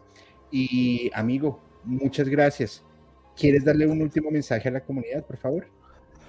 Claro, muchísimas gracias principalmente a, ti, a todo el equipo de Musicalmente Paranormal que siempre nos tratan increíble. Muchas gracias por invitarnos a tu espacio. Siempre somos muy bien recibidos por toda tu comunidad y por tu equipo. A toda la gente Musicalmente Paranormal, si quieren seguirnos en la Orden de la Noche, están invitados. Los esperamos en el canal de la Orden de la Noche, en TikTok, en Instagram, en, en YouTube, principalmente en Spotify, donde están los capítulos completos ¿Qué van a encontrar? Pues van a encontrar muchísimas respuestas a muchas cosas, mucho entretenimiento, van a encontrar a dos locos platicando historias de conspiración. Entonces, si les gusta todo esto, los invitamos a la Orden de la Noche, la Orden de la Noche podcast, en cualquier plataforma, ahí vamos a estar para ustedes. Sigan el camino ahí con nosotros y sintonícenos todo el 2024, todo lo que viene, porque va a estar buenísimo. Julio, muchísimas gracias. No, amigo, gracias a ti, gracias por acompañarnos. Vamos a continuar respondiendo unas últimas preguntas y, tenemos un par de grabaciones pendientes, a ver si las logramos hacer antes de que se termine el año y arrancamos este 2024 con, con todo el punch. Claro que sí, mi Julio. Muchísimas gracias a toda la comunidad que estuvo pendiente. Recuerden, duerman si es que pueden. La orden de la noche, señores. Gracias. Bye, amigo. Ah, qué buena onda. El, buen Luis es un buen tipo. La verdad es que me cae muy bien. Por favor, sigan, sigan su contenido que lo hacen bastante eh, interesante. Ahora, mm, fíjense que el tema de los Illuminatis y los masones empiezan desde las logias, desde las organizaciones, pero no solamente eh, desde, desde hoy, o bueno, actualmente lo que vemos están estas logias. Hay desde el inicio de tiempos, básicamente, son estas organizaciones secretas, los templarios, los Rosacruz, los eh, Stones, creo que se llama, eh, los, eh, ¿cómo se llama? Los Caballeros de la Rosa, si mal no recuerdo. Bueno, hay un montón de estas logias. Sin embargo, al final del ejercicio lo que yo considero es, entre más nombre y entre más escándalo le estés dando eh, y entre más fuerza le estés dando a estos temas, pues al final es un efecto bola de nieve que va creciendo, va creciendo, va creciendo, va creciendo. Y al final del ejercicio, cuando se revienta, pues vas a tener un montón de personas que te están siguiendo y se están creyendo el cuento. Que existan o no existan, no soy yo quien para decirlo. A mi juicio, existen, pero es un grupo muy reservado. Y lo que hacen es dar un poquito de mira hacia allá para que todos obedezcan y miren solamente ese mensaje. Y es lo que empieza a alimentar la conspiración. Por supuesto, las conspiraciones, el dar de qué hablar es súper esencial, es súper básico. Porque vas a tener todo el tiempo vivo un mensaje, vas a tener ese escándalo y eso en la industria, pues sí que suena muy bien. Por ejemplo, tantos, tantos desvivimientos que les han hecho artistas bajo las, los temas de conspiración algunos artistas claramente les conviene desaparecer para recuperar. Es el caso de Michael Jackson. Estaba preparando solamente un, concierto, bueno, una gira, pero físicamente él solamente podía hacer un concierto. Y terminaron firmando más de 50. ¿Cómo iban a recuperar esa inversión? Pues claramente desapareciéndolo y vendiendo toda su música con el DVD Disease, con sus últimos álbumes y bueno, con todo lo que hicieron. ¿Les funciona? Claro que les funciona, es un catalizador económico perfecto.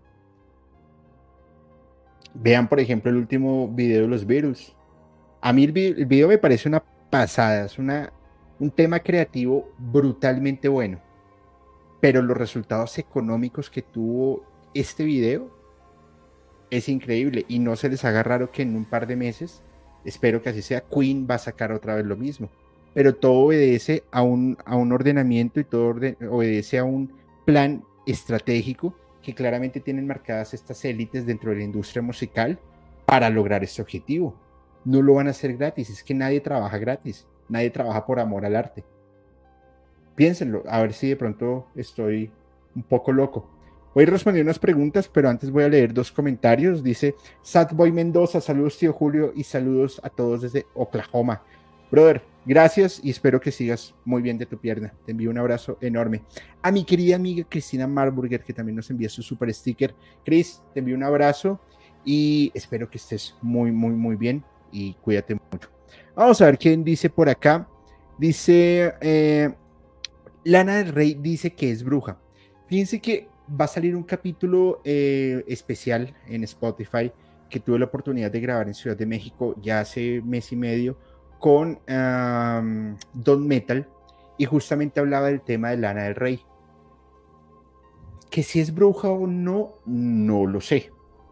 Pero que definitivamente manejan temas bastante fuertes en manipulación mental, sí, sí lo hacen. Y eso es algo de la industria. Ahora, el efecto dominó que ocurrió en ese concierto, en, creo que fue en Ciudad de México, mm, sí, fue cierto, hubo algo raro, hubo una fuerza que fue derrumbando a todas las personas al tiempo. ¿Cuál? No sé, pero es un tema de investigación que me parece realmente bastante interesante. Dice em, Carolina Vázquez, dentro del pan y el circo van el fútbol, la música, la televisión, etcétera. Claro, por, supuesto, y, aquí entra a jugar un, un papel importante el cuarto poder, eh, y esos son los medios de comunicación. Pues monta una noticia falsa o centra la atención en otra cosa, mientras que por el otro lado están haciendo el orden mundial. Eso ya lo sabíamos, es algo bien, bien, bien conocido. Dice, eh, a ver, a ver, a ver, a ver, muy buen capítulo. Gracias, Gaps. Gracias a todos. Dice hola. A ver, a ver quién más hay por acá. Se despiden de Luis. Dice, Diana Percara. Ah, por eso la seriedad de Julio. No, pero yo no estoy serio. Estoy bien. Estoy serio. Pero yo no los entiendo. Los hago reír y malo. No los hago reír y malo. Nadie los tiene contentos. Eh, Dios mío. Esa situación me va a terminar acabando. Mejor me voy. Chao. Ah, mentiras. Acá estamos. Acá estamos. Dice, y siempre lo traen, eh, bueno, el tema de sustancias. A ver quién más está por acá. Porque el cambio de look de Beyoncé. Miren, los artistas no pueden escoger sus parejas, no pueden escoger su look, no pueden escoger su ropa. Básicamente son unos muñecos dentro del dentro de lo que necesitan mostrar. Son unos títeres, son unas marionetas. ¿Por qué?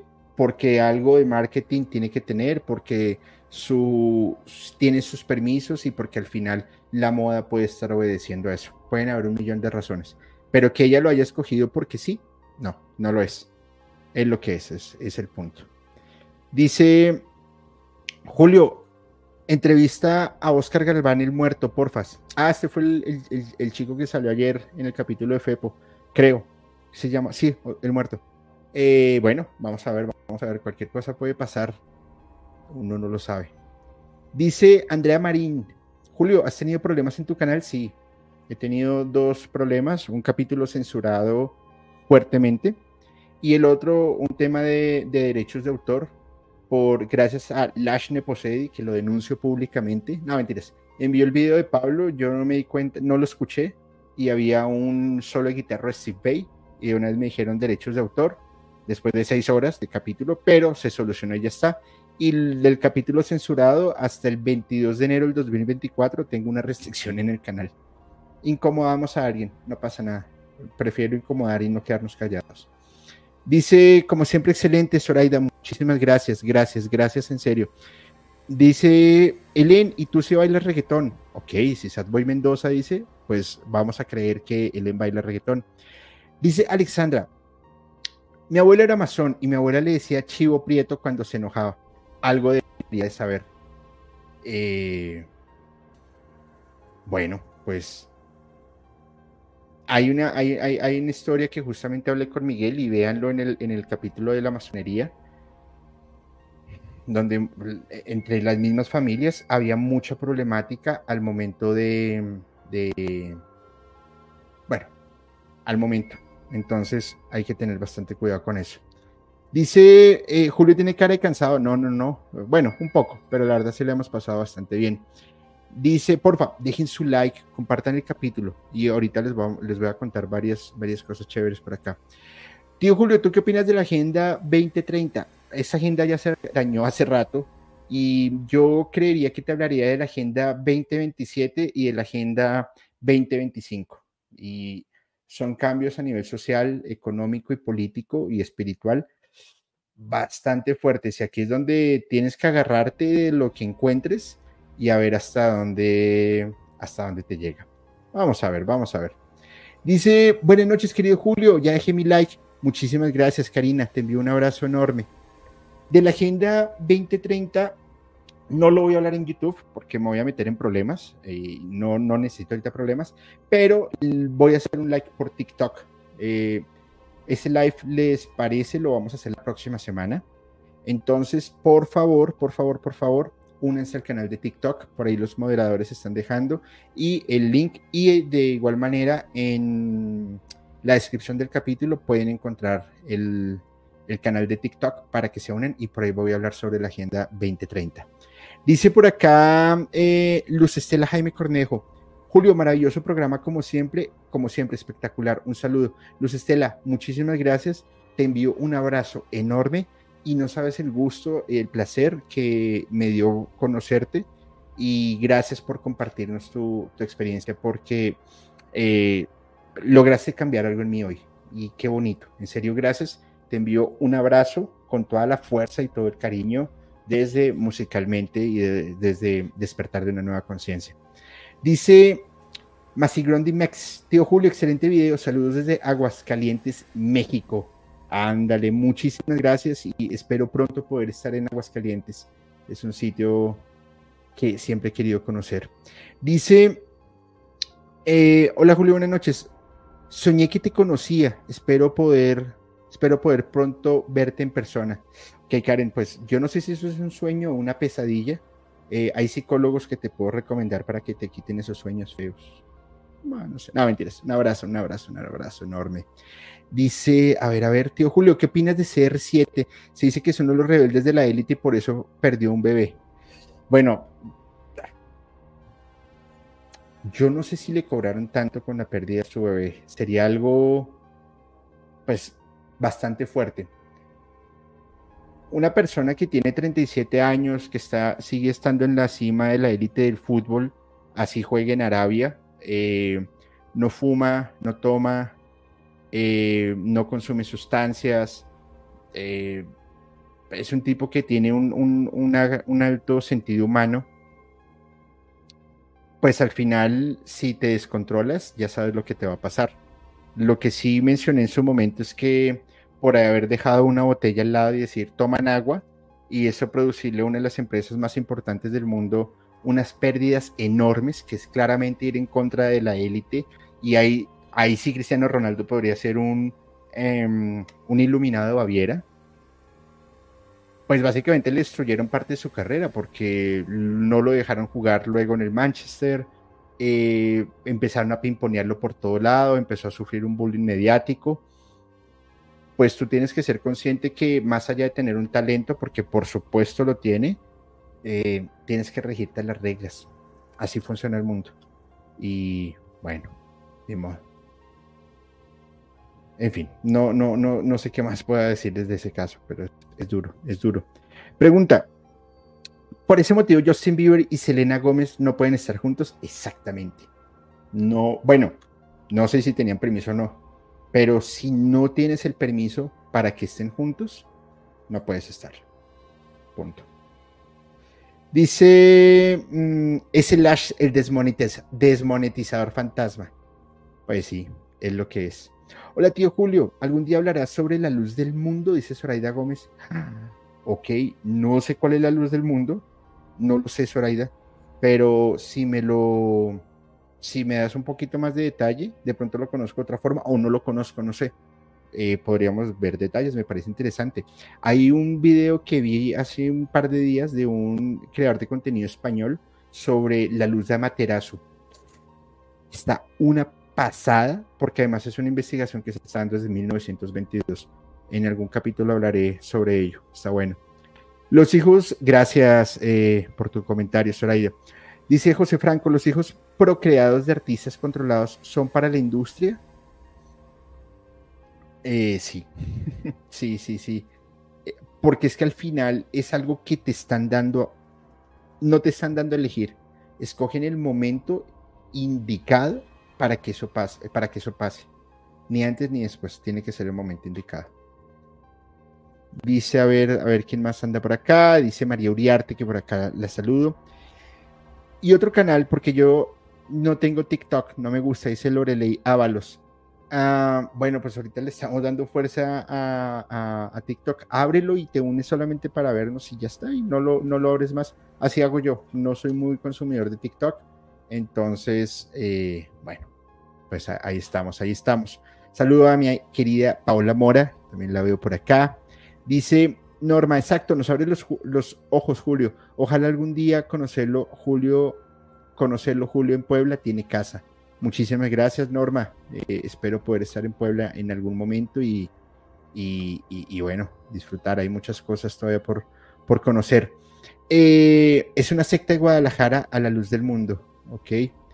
Es una religión, algunos la denominan secta, la luz del mundo. Ok, pues eh, si les parece bien, en el próximo capítulo hablo sobre la luz del mundo porque no lo conocía. Está bueno eso. Dice José Franco, el hijo de Will Smith, aunque debió desobedecer para que no surja luego de Karate, luego de Karate Kid. El caso de Will Smith es un caso también bien particular, porque yo, en lo personal, yo no creo que haya sido el hijo. Yo creo que fue algo que hizo Will Smith que, que, lo que disgustó a alguien y básicamente le están destruyendo todo. su matrimonio terminó siendo una farsa su hijo, y bueno, no creo que tiene más hijos, pero prácticamente su hijo está en modo autodestructivo. Su carrera, pues con lo que sucedió con Chris Rock, lo llevaron al límite. Y es un caso parecido al de Jim Carrey y al de Mel Gibson. Aquí el punto que tocaría entrar a determinar es qué hicieron y a quién incomodaron de tal manera en que llegaron a esto. No lo sé. No lo sé, no lo sé. Es raro. Eh, a ver, ¿quién más? Dice, yo solo sé que nada sé y que Bad Bunny no es el nuevo rey del pop. Forbes, retráctate, dice María Pinto. Miren que hay un tema bien particular. Miren, yo, ustedes saben que yo soy un crítico de, de Bad Bunny, pero el hombre al final está haciendo caso y él firma el contrato, decidió aceptarlo. Y yo imagino que, o sea, estar en los zapatos de, Benito no creo que sea tan sencillo como pareciera. Eh, debe ser algo jodidamente perturbador. Y, se los digo por porque sé de casos reales que han sucedido con él bastante fuertes. Ahora, eh, lo mencioné en un capítulo que grabé hace un par de días con, con Fepo y les voy a dar ahí un spoiler. En la canción que, que él hace con Arcángel, eh, dice algo así como aprovechen porque Bad Bunny es un fenómeno que no se va a volver a ver. Exactamente, porque lo han llevado a la cúspide durante muchos años. Cuando baja, difícilmente alguien lo va a poder reemplazar porque va a ser demasiado obvio. Ahí es donde tienen que haber un tema de, de cosas increíbles, de cosas raras y perturbadoras. No lo sé. Ahí para que lo piensen. Eh, dice Igual, Masigrondi nos deja su super chat. Muchísimas gracias. Hay una serie en Netflix de La Luz del Mundo. Sería súper interesante saber tu punto de vista. Saludos. Se los doy en el próximo en vivo, porque ya me pecaron la lengua con esto. Está bueno. Vamos a ver. Dice Dubu Suiri. Hola, tío Julio, desde el Estado de México. No he comentado mucho, pero aquí estoy escuchando. Muy buen capítulo. La Luz del Mundo es una iglesia de México y cosas muy turbias han pasado. Ok, oh, ok, ya eso se está poniendo interesante. Eh, dice Julieta Juárez. Julio, ya has hablado de la luz del mundo con Fepo, pero solo como comentarios. Léeme. Pero yo no me acuerdo, a ver, la luz del mundo. No, yo no me acuerdo haber hablado sobre ellos. No, lo hablo en el siguiente capítulo porque la verdad no lo sé, no lo sé, no lo sé. Bueno, hay un montón de, comentarios que no, no, no, entendí, pero, pero bueno, pues vamos a verlos. Pues chicos, eh, gracias, gracias por habernos acompañado en, este capítulo que me encanta, este tema de, conspiración eh, y de Illuminatis, y hay cosas ahí bastante, bastante raras y curiosas. Ahí tenemos que, que ver y tenemos que ver cómo sigue avanzando sobre todo, sobre todo este tema.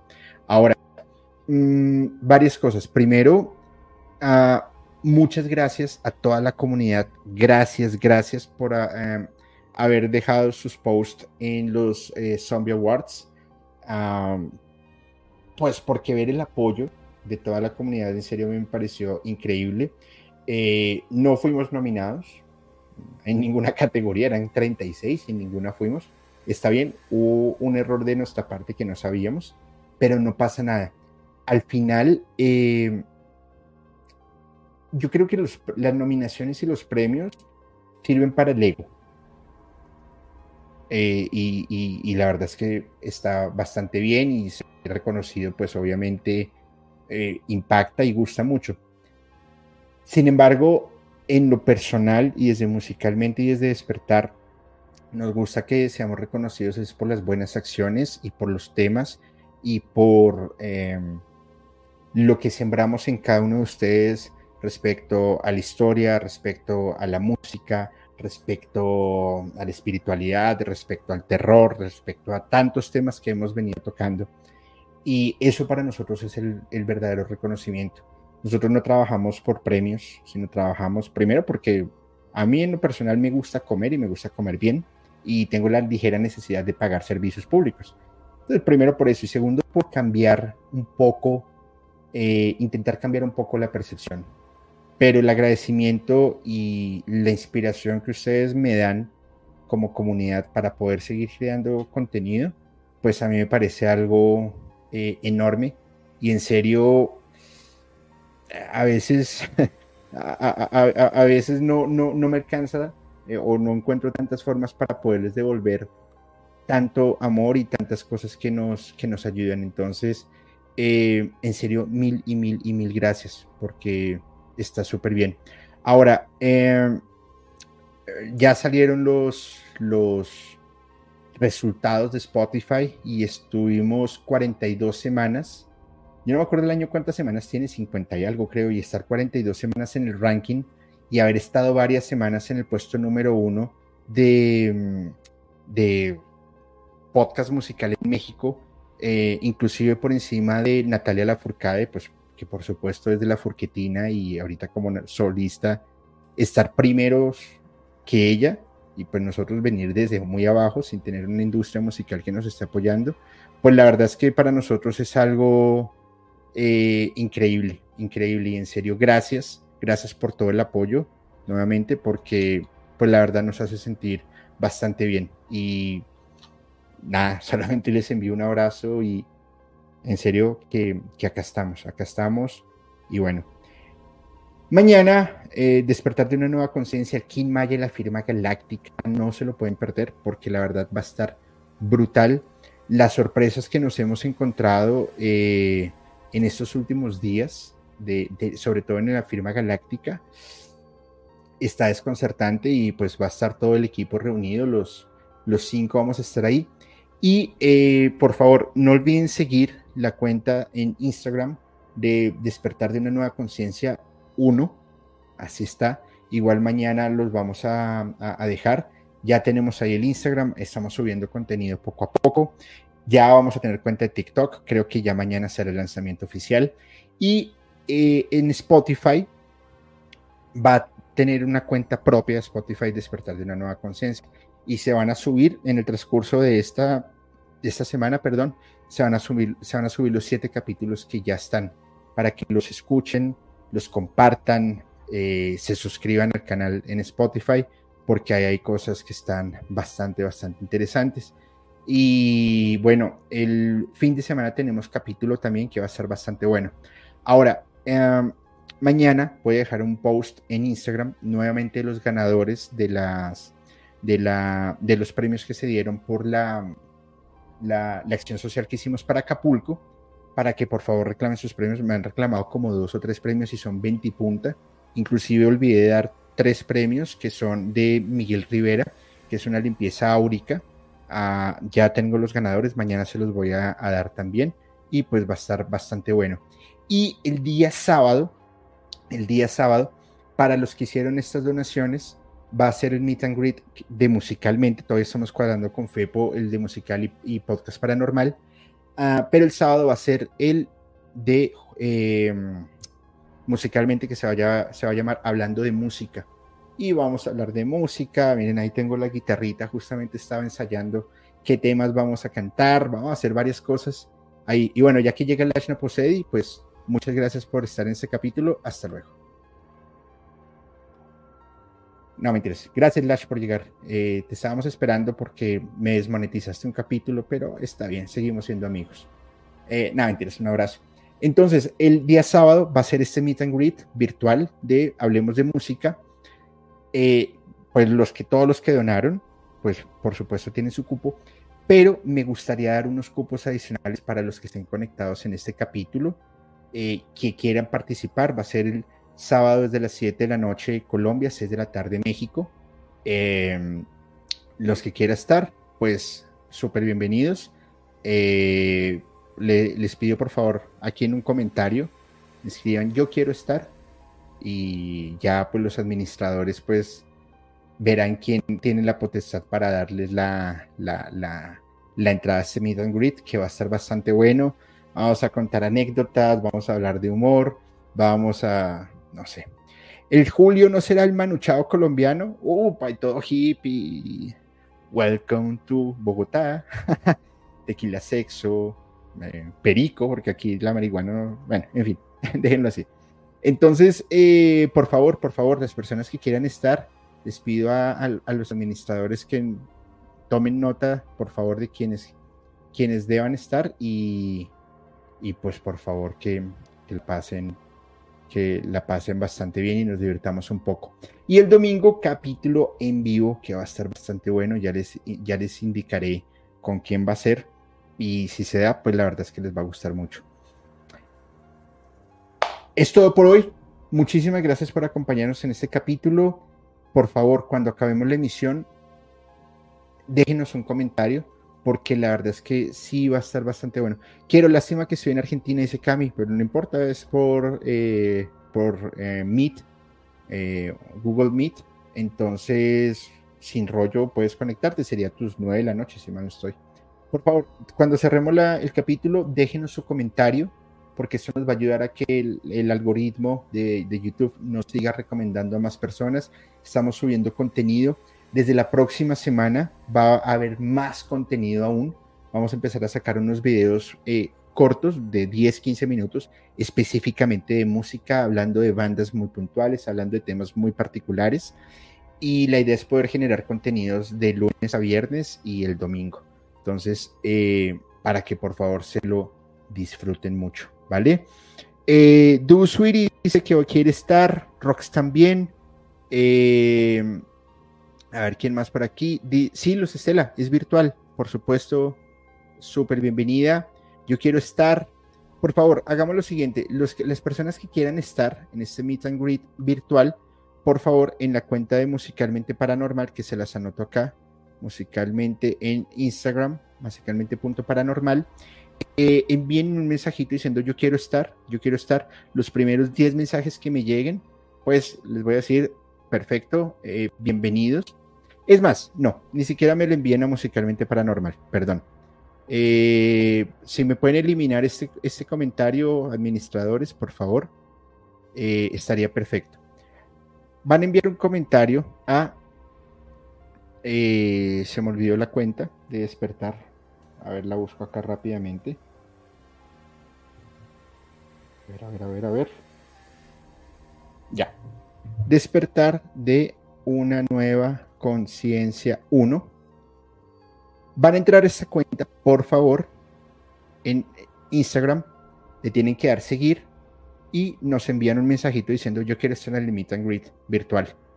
Y ya eh, los primeros mensajes que nos lleguen, pues los vamos a, a incluir. ¿Qué tienen que hacer? Muy sencillo. Seguir la cuenta compartir la cuenta en sus estados para que más personas nos empiecen a seguir y em, enviarnos el mensajito. Y ya está. Y si ya la sigo en automático, estoy en el Meet. La compartes, Anabel, en tus estados de Instagram y nos envías el mensajito. Y ya con eso nosotros ya te tenemos, em, lo, lo tenemos presente. ¿Vale? Y así nos ayudan a que nuestra comunidad de despertar de una nueva conciencia, sigan, no se les olvide. Eh, tienen que enviarnos el mensaje, por favor, si no, va a ser muy difícil. Julio, no se puede, nosotros somos mortales y no se puede borrar. Vea pues, lo dice el buen Cosmo. Última vez, ojo, sigan a cuenta de despertar de una nueva conciencia 1. La comparten en sus estados y nos envían un mensajito, yo quiero estar en el límite virtual y ya está. Los primeros mensajes que nos lleven, nos lleguen, les vamos a enviar el enlace y va a ser este sábado y la verdad se van a divertir, nos vamos a divertir mucho, vamos a hablar con la comunidad, no quiero que sea algo acartonado, sino que alicen sus chelas, sus tequilas y vamos a hablar un rato, nos vamos a reír y eh, si a ver, quieren hacer karaoke, si quieren contar historias, aquí ustedes mandan. Yo estaré súper contento de poder compartir con ustedes. Sienten la música, vivan la música, pero piénsenla de una forma totalmente diferente. Soy Julio y les deseo muy buenas noches.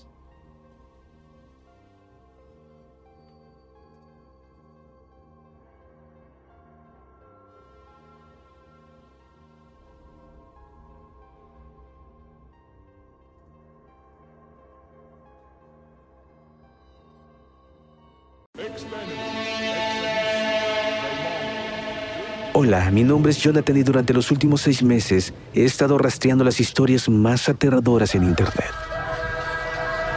Desde padres poseídos por demonios hasta mecánicos asesinos. Estas son historias de todo México y estoy listo para compartirlas contigo.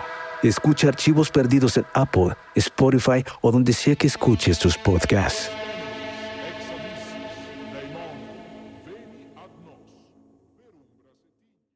Hola, hola, ¿cómo están? Soy Julio, Musicalmente Paranormal, y quiero comentarles algo. En mi búsqueda de historias de miedo, de terror, de suspenso, me encontré con un podcast que realmente me tiene fascinado y es Archivos Perdidos Podcast, un colectivo de historias de terror de México, la cual, mediante las historias que ustedes pueden enviar por Voice Note, ellos las van a contar de una manera alucinante. Realmente se lo súper recomiendo. Archivos Perdidos Podcast. Y esto lo pueden escuchar en Spotify, Apple Podcast o cualquiera de sus plataformas de preferencia. Soy Julio Musicalmente Paranormal y les envío un abrazo.